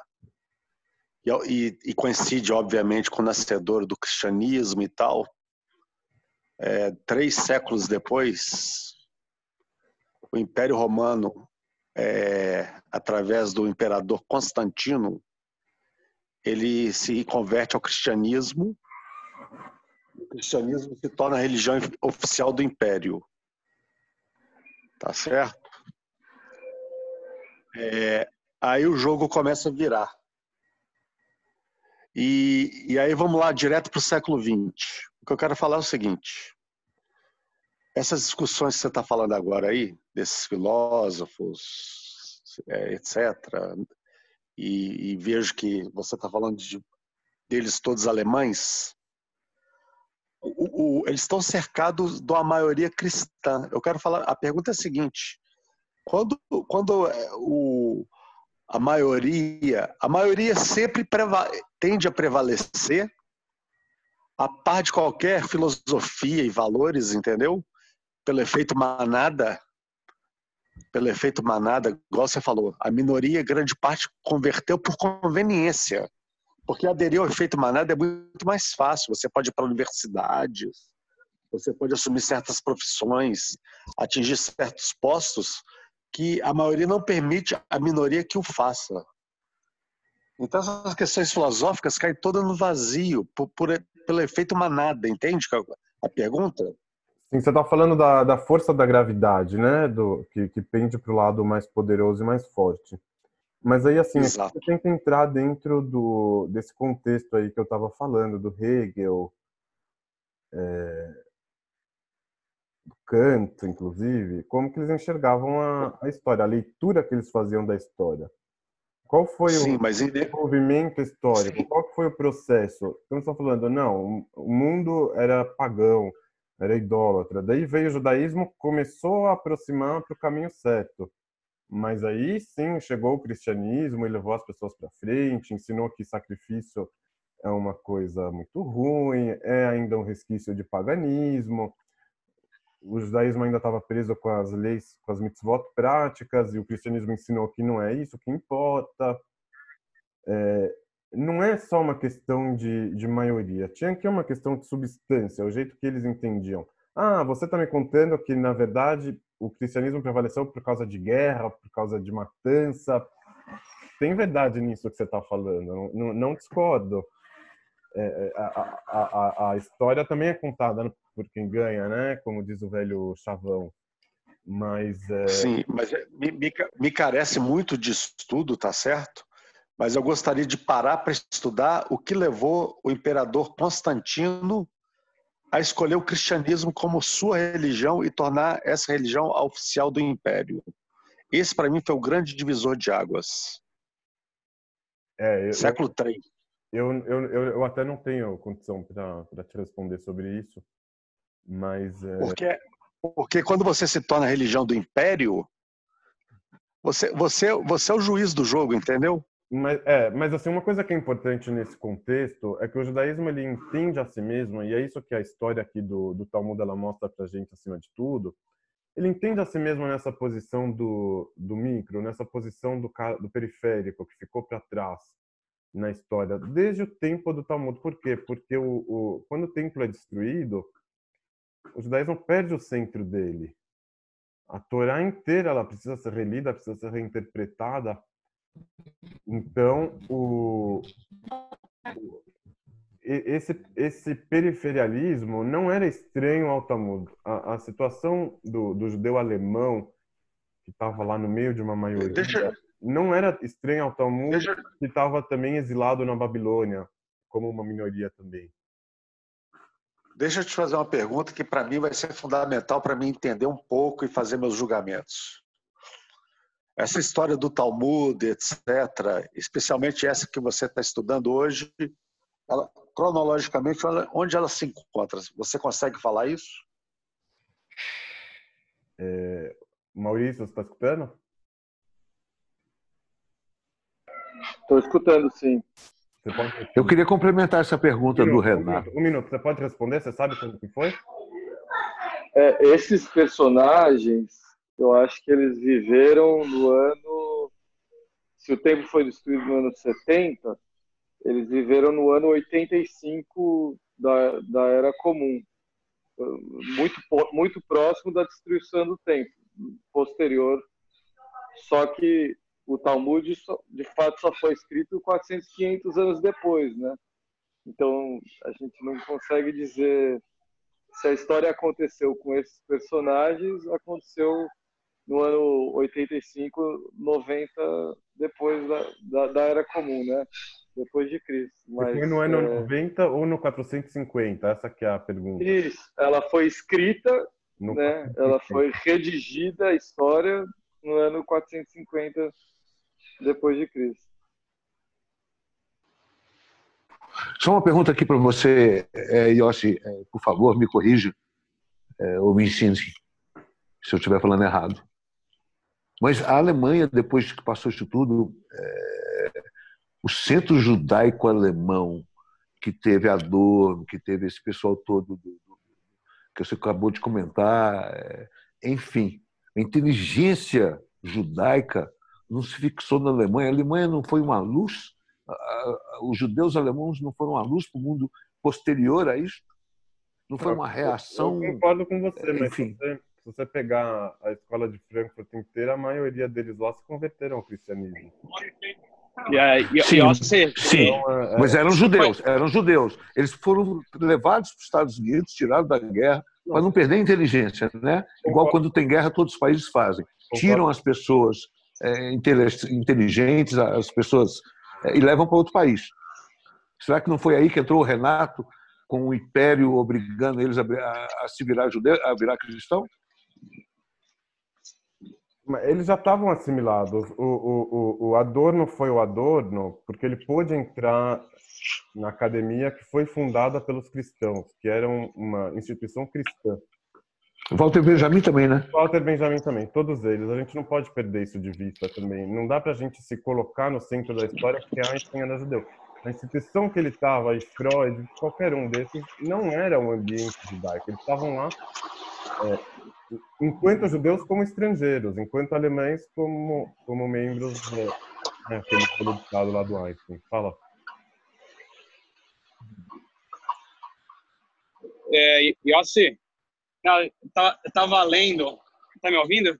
Tô, pode falar. É interessante, não, eu estava lendo o Yuval Noah Harari, né, o famoso, o livro dele, Homo Sapiens, e o e no terceiro livro dele, depois que ele fez Homo Deus, Homo Sapiens, ele, né, 21 edições para o século 21, blá, blá, blá, o pessoal pergunta é, que no, no, nos livros deles anteriores, nos dois livros, ele não menciona muito a religião judaica, ele só menciona ele menciona um pouco de do Islã e cristianismo, mas ele não, não menciona muito a, a religião judaica. E o pessoal pergunta, pô, os judeus não tiveram uma uma forte influência na moral, na ética, na sabedoria, é, em tudo, né? Na, na, no, na história inteira. Ele fala um ponto interessante, eu não, não, eu não, eu não sabia disso. O cara, o cara é um historiador, é, né? É, é, com mestrado, tudo, PhD, né? escreveu livros tudo mais. Ele fala que ele é ateu, né? Ele é ateu e uh, ele fala que os judeus eles só começaram a contribuir uh, somente quando eles começaram a largar as estivotas e entrar em faculdade começar a estudar, é, é, começarem a estudar em lugares é, nada religiosos. Então, não é que a, não é que o judeu, a religião judaica, não é que não foi isso o fator, não foi não foi esse o ponto que que que, que criou tantas mentes é, brilhantes. Não tem nada a ver. Foi simples. Ele escreve isso. Eu achei muito interessante. Eu não sabia ali. Em duas páginas ele explica assim, direto na cara já que os, os, uh, os judeus estavam tanto tempo em Shivot, eles não, não, não criaram essa habilidade, não, não, não tinham não tinham espaço para criar e para aparecer no mundo. No momento, há, sei lá, 100, 150 anos atrás, na Alemanha, na Europa, no momento que eles tiveram a opção, no momento que eles começaram a sair, o pai era rabino, mas o filho já começou a entrar numa faculdade. I'm coming in a second. No momento que ele entrou, uh, os judeus entraram, mas não, ele, ele fala, Yuval, que não tem nada a ver com o judaísmo, nada a ver com é, o é, Talmud, é, nada a ver. A opinião dele não, não é sagrada. Eu acho que o, o, o contato. É que era sagrado, do, mas é interessante. Do... Não, não, é, não, no geral concordo assim. É, é isso que a gente está falando, que a influência do judaísmo na história ela foi bem lateral. O contato do, do judeu que tinha estudado na Yeshiva com a academia gerou alguma coisa diferente. Não sei se é por causa do, do, do, conhecimento pretérito que eles tinham, se era por causa da cultura de estudar, por algum motivo, eles tiveram uma, uma participação muito destacada naquela época. Sobre a pergunta aqui do Daniel sobre o, se o Hegel conhecia o judaísmo rabínico, é, não sei se ele conhecia, mas eu acho que ele não tá, o Hegel não estava discutindo o que, que, o judaísmo diz sobre a história. Ele está ele tá se referindo ao que, que o Mendes está falando da da influência na prática do judaísmo na história. Qual foi? Não, eles estavam apartados, isolados na deles, não não influenciaram. Então ele ele está olhando a, a ele está olhando a realidade, não está olhando o livro, tá? Do jeito Sim. que eu vejo daqui. Tipo. Uhum. Uhum. Isso, Freud o tempo todo. Escutou? Freud o tempo todo ele, ele, ele às vezes ele não queria falar que ele era judeu para que as teorias dele não fossem taxadas como judaicos, não é isso? É, mas depois foi, foi considerada pelos nazistas como como um pensamento judaico, né? Que precisava ser. Mas o Manny está falando que estava é, isolado o conhecimento, por isso que não tinha um canal para o mundo, é isso? Eles não tinham, eles não acessavam a, a a universidade, eles ficavam na deles. Então, ele podia estar estudando, podia estar pensando sobre a moral. Ele podia estar fazendo é. tudo, mas ninguém, é, mas ninguém recebia nada disso. Ficava na deles, né? Então, é, então eles não influenciaram. Estando aqui, eu estou em Nova York, né? Moro em Nova York. Aqui em Nova York, eu não sei, não sei se estão vendo isso no Brasil, mas no Twitter tá muito isso. Tinha antes é, é, privilégio branco, agora é privilégio judeu. Tá crescendo muito anti. É, eu acho que no Brasil também é antissemitismo, muito, né? Que não é o branco que é privilegiado, em si o judeu, né? É, judeu controla, o judeu domina, o judeu não sei o quê. Tá, tá até um pouco forte isso aqui.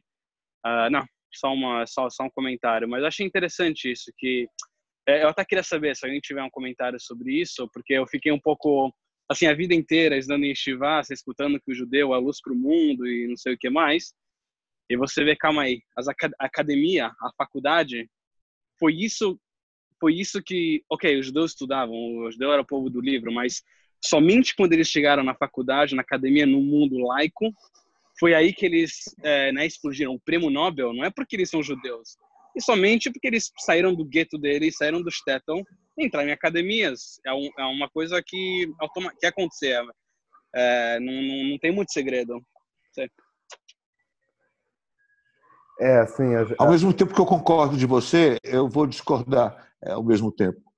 Porque é, eu entendo o que você está falando, lógico.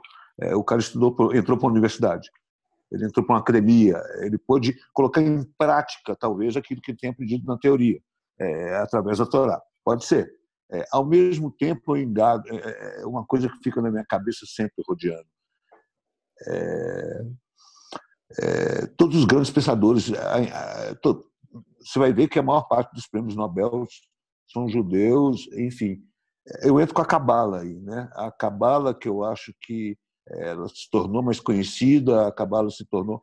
Eu nunca vi uma coisa tão contemporânea na minha Mas, vida ó, do que a Cabala. Mas, ó, é...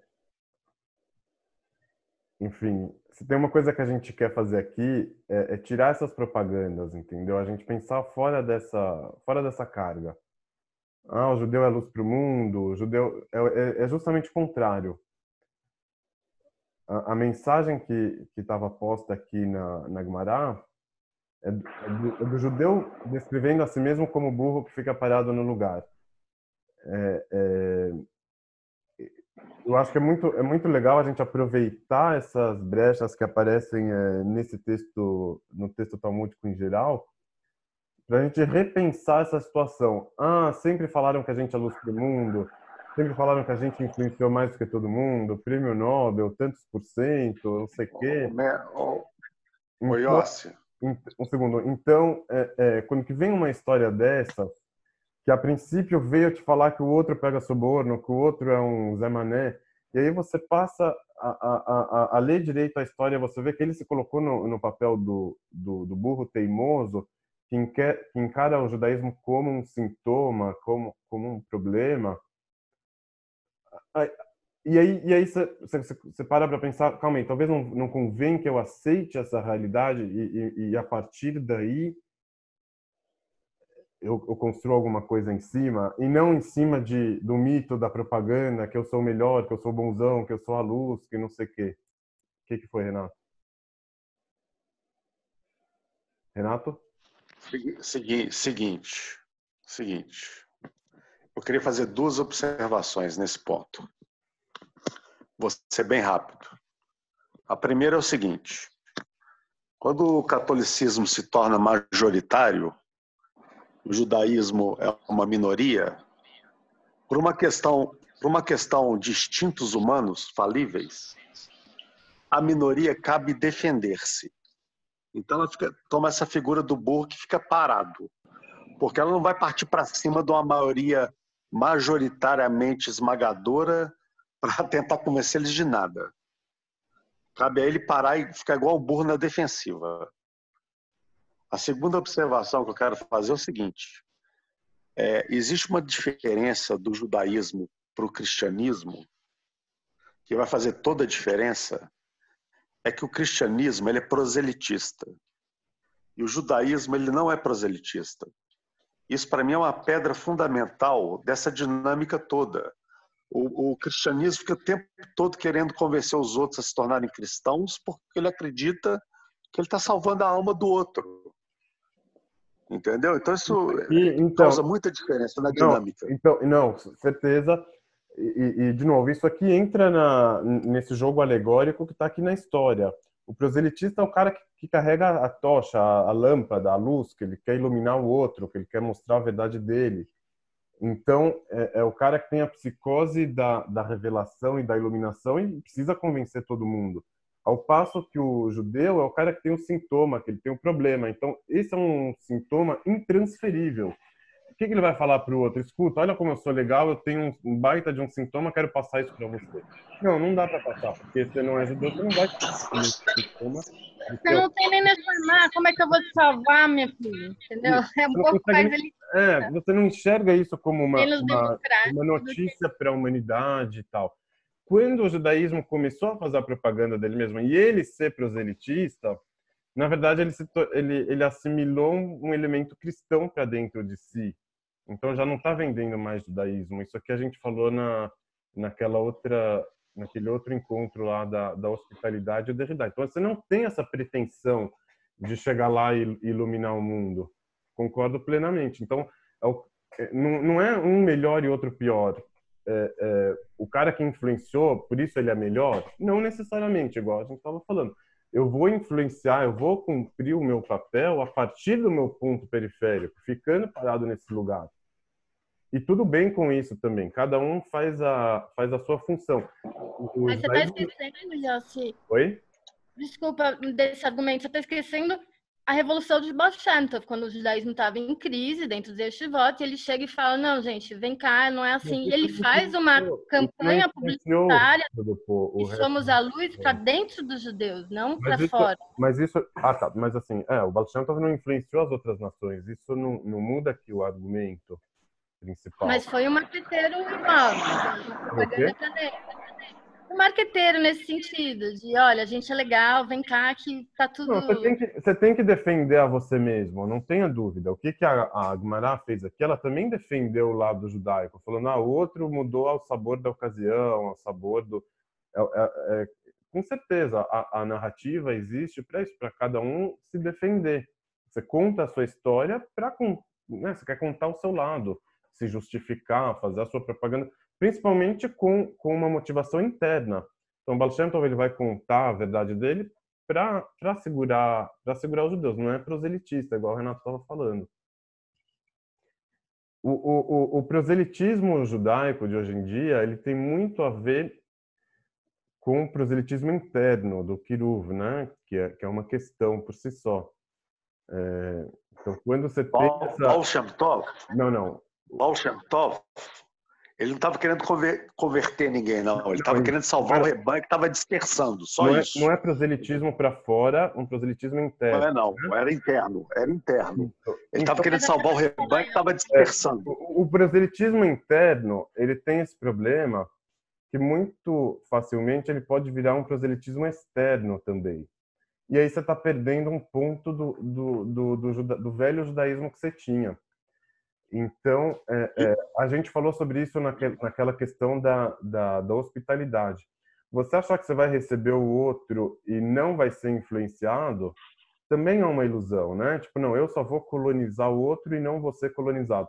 Então, quando você começa a fazer proselitismo para outras religiões, você já não é mais judaísmo, de, em certos aspectos. Então, é, é uma coisa para a gente abrir o olho. O, o, o, o judaísmo que faz proselitismo, nem que seja um proselitismo interno, que eu estou falando aqui do quiruvo, de salvar o rebanho, não sei o quê, quando ele se transforma em ideologia, preciso salvar o judaísmo, preciso, o judaísmo se transforma em uma causa. Então, ele está sofrendo aqui uma mutação que não é trivial, que, que, é preciso abrir o olho. Ah, legal, você está com, você tá com uma causa legal, nobre de salvar o judaísmo e tudo mais.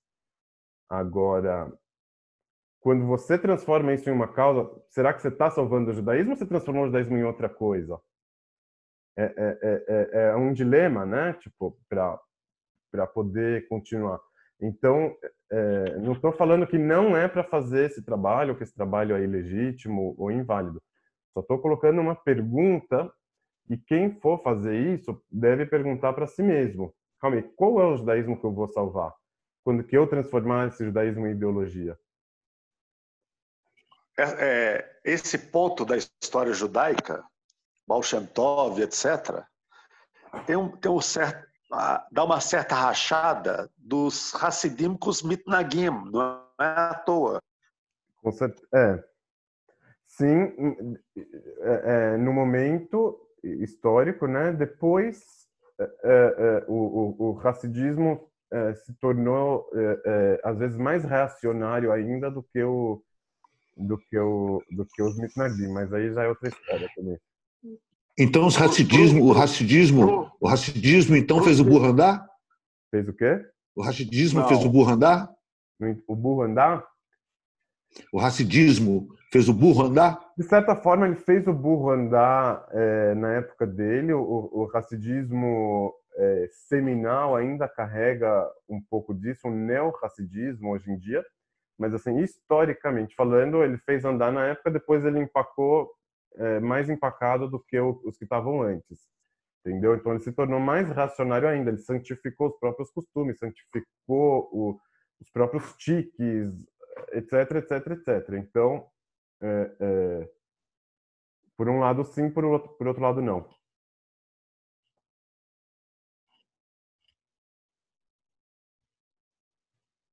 Fechamos?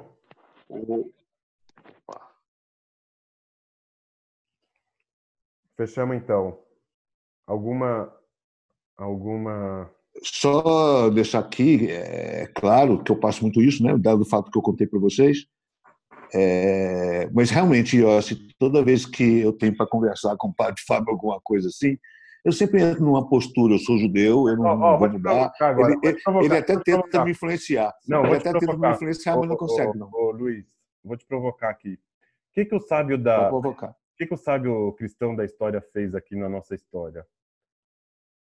Quando ele percebeu que, o, que, o, que os irmãos trouxeram um burro, ou seja, que eles não estavam prontos para o avanço, o que, que ele falou para eles? Não, eu não vim, não vim acrescentar nada, não vim mudar nada. Ele agradou o cliente.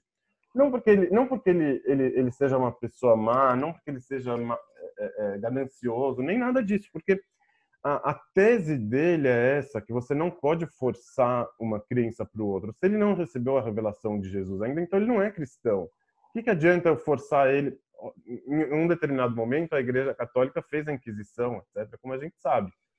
É, é, é, uma, foi uma contradição interna deles lá e tal, que foi criticada dentro do próprio cristianismo. Não estou falando disso, mas a, a, o que que o, que que o conto tá, tá contando para gente? Qual que é a textura dele? Tá dizendo o quê? Que no momento que você não está pronto para o avanço, eu vou ir no seu ritmo. Eu vou, vou ir com você. Então, será que o padre Fábio de Mello não está fazendo a mesma coisa com você? Eu, é uma Ele já desistiu. Não, não. Você está sendo devagar. Não chegou lá. Ele já desistiu. Não, não. Já desistiu. Tudo, é, tudo bem, desistiu por enquanto você não está pronto, não, não vai ficar pronto também, mas não significa que ele te deu a razão, não significa que amanhã ele vai colocar o tefilim, entendeu? O, o Edir Macedo até colocou, né? Mas é, não, significa, não, significa, que ele vai colocar o tefilim da posição católica dele. É importante a gente saber separar, ser esperto com relação a isso. E, e, e não, somente, não, somente, no debate interreligioso, mas no, no debate interno também esse negócio de ser esperto, é, eu recebi um texto lá que chamava é, Religião para Adultos, do, do Levinas. Se tem uma coisa que, que, que eu gostaria de propor, que eu quero propor, é, é, é isso, a religião para adultos. Ah, eu quero ficar com a minha religião, que, que eu sei que é boa, que me conforta, que, que, que me deixa em um, em um lugar legal.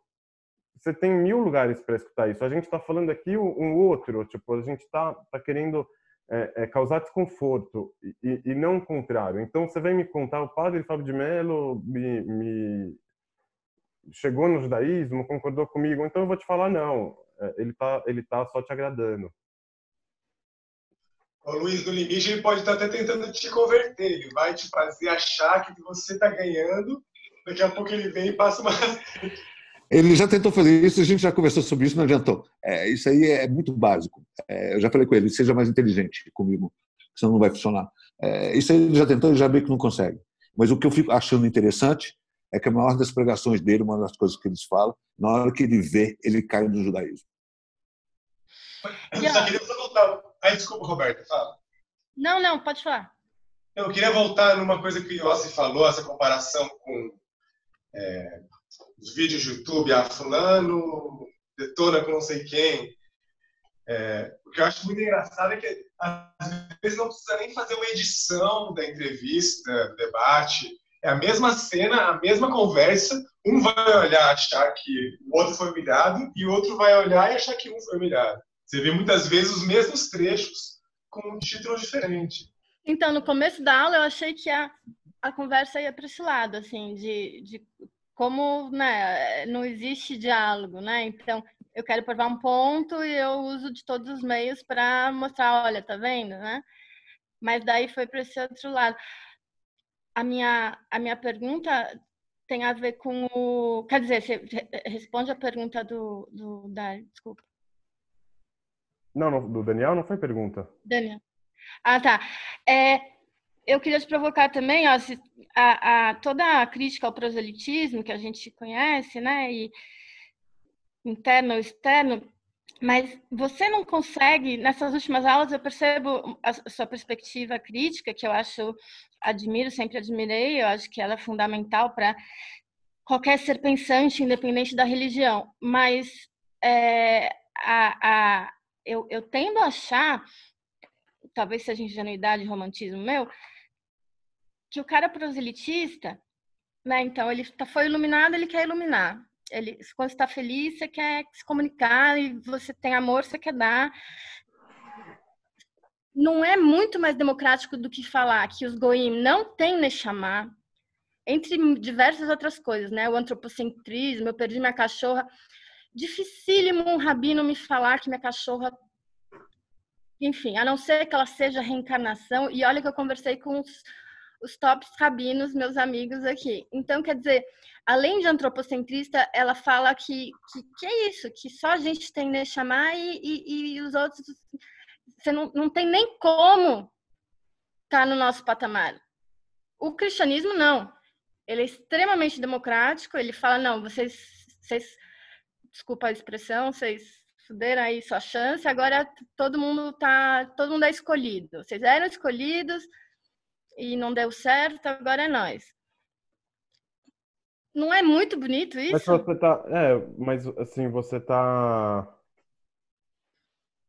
você tá assumindo a, a massificação como um valor positivo necessariamente, tipo, que sempre é, que a verdade Tem respeito um, ao outro, claro, a verdade, a verdade um, e o ritmo não, do a, outro. A verdade, não, não, você está falando assim, a verdade de um tem que ser a verdade de todo mundo.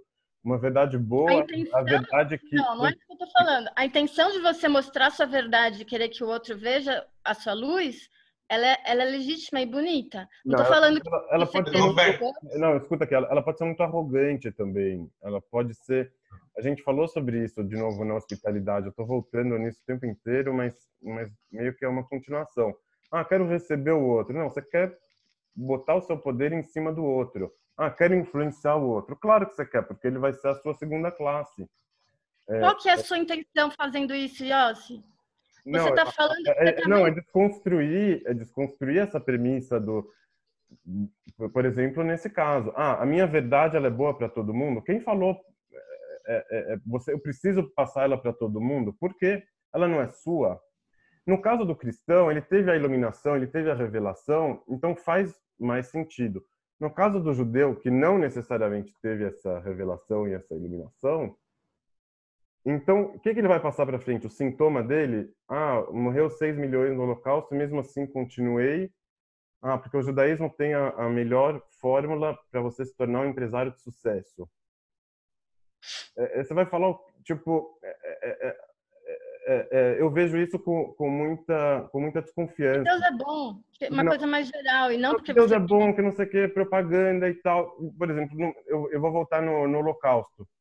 Você passou, você passou por isso, você vai falar o que para os outros? Que Deus é bom? Que moral você tem para falar que Deus é bom? Ah, que você é o povo escolhido? Você tem a, a receita do sucesso?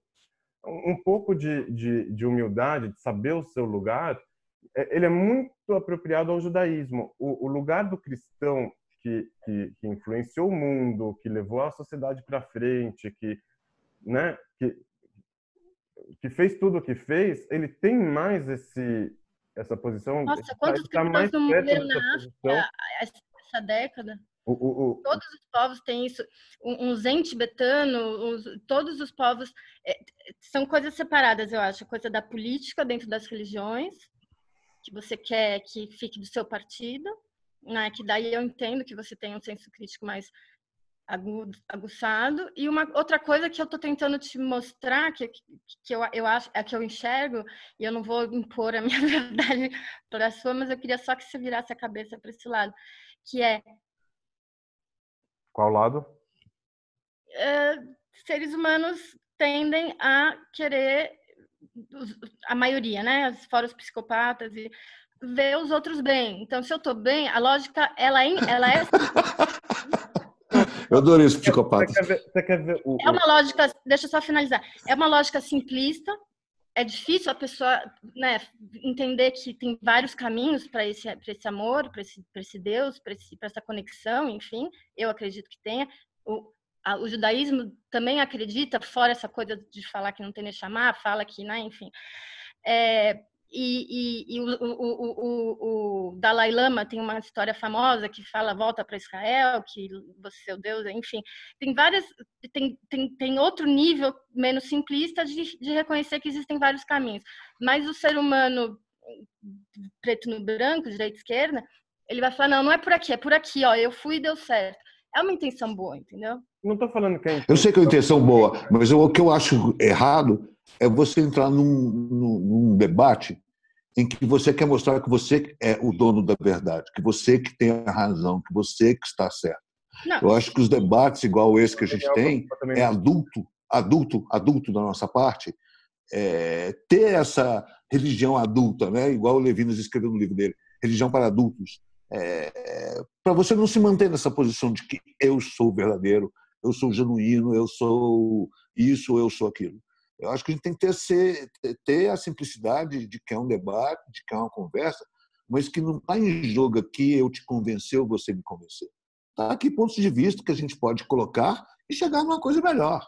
Não como Troca eu. A gente está tá muito, tá muito condicionado a, a pensar dessa forma ideológica. Preciso convencer todo mundo e no dia que eu convencer todo mundo, o mundo vai ser um lugar melhor mas isso aqui já ficou para trás, tipo, quantas atrocidades não foram feitas em nome dessa vontade de influenciar o outro, de mostrar o caminho certo, de impor a minha ordem, os meus valores. É, ah, não. Às vezes a gente precisa dar, dar um passo para trás e, e, ao invés de querer dar o abraço de urso no outro, dar o espaço para ele sem um abraço. Não, fica aí, respeito como estranho, do jeito que você é, o outro como o outro. É, é, a alteridade assim, ah, tem uma intenção boa de lá de influenciar. Não, beleza, mas a gente também pode questionar isso e, e pode colocar em uma perspectiva. Me incomoda a lentidão humana. O ser humano é lento. Cada um no seu ritmo. Fala, Daniel. Quando você fala de sintoma, às vezes que você trouxe essa expressão aqui, eu fiquei pensando me veio muita memória um livro que eu li recentemente. Não sei se você, mas alguém conhece. Dá para ver aí na tela quem. Quem é o autor? Não, você, é... é bom você falar, não dá para ver não. Então, dá para ver não. O livro chama Yossel, é, Yossel Rakover Dirige-se a Deus.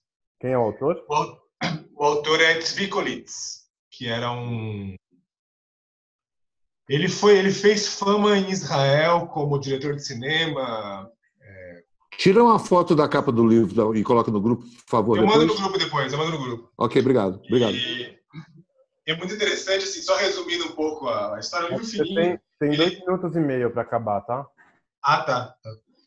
Mas ele escreve como se fosse no formato de uma carta é, como teve é, várias cartas que foram encontradas no gueto de Varsóvia depois da expulsão de todo mundo de lá e da matança que teve, teve cartas encontradas nas casas de pessoas relatando os últimos momentos ali dos nazistas e eles resistindo.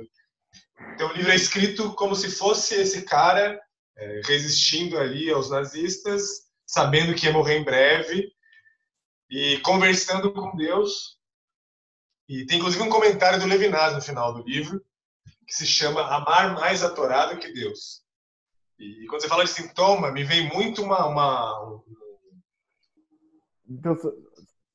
uma sensação desse livro que é é quase como se Deus estivesse provocando ele, falando: Ó, oh, você não tem motivo nenhum para acreditar em mim, para ser fiel a mim. Eu estou aqui pisando em cima de você, pisando em cima da sua família, do seu povo.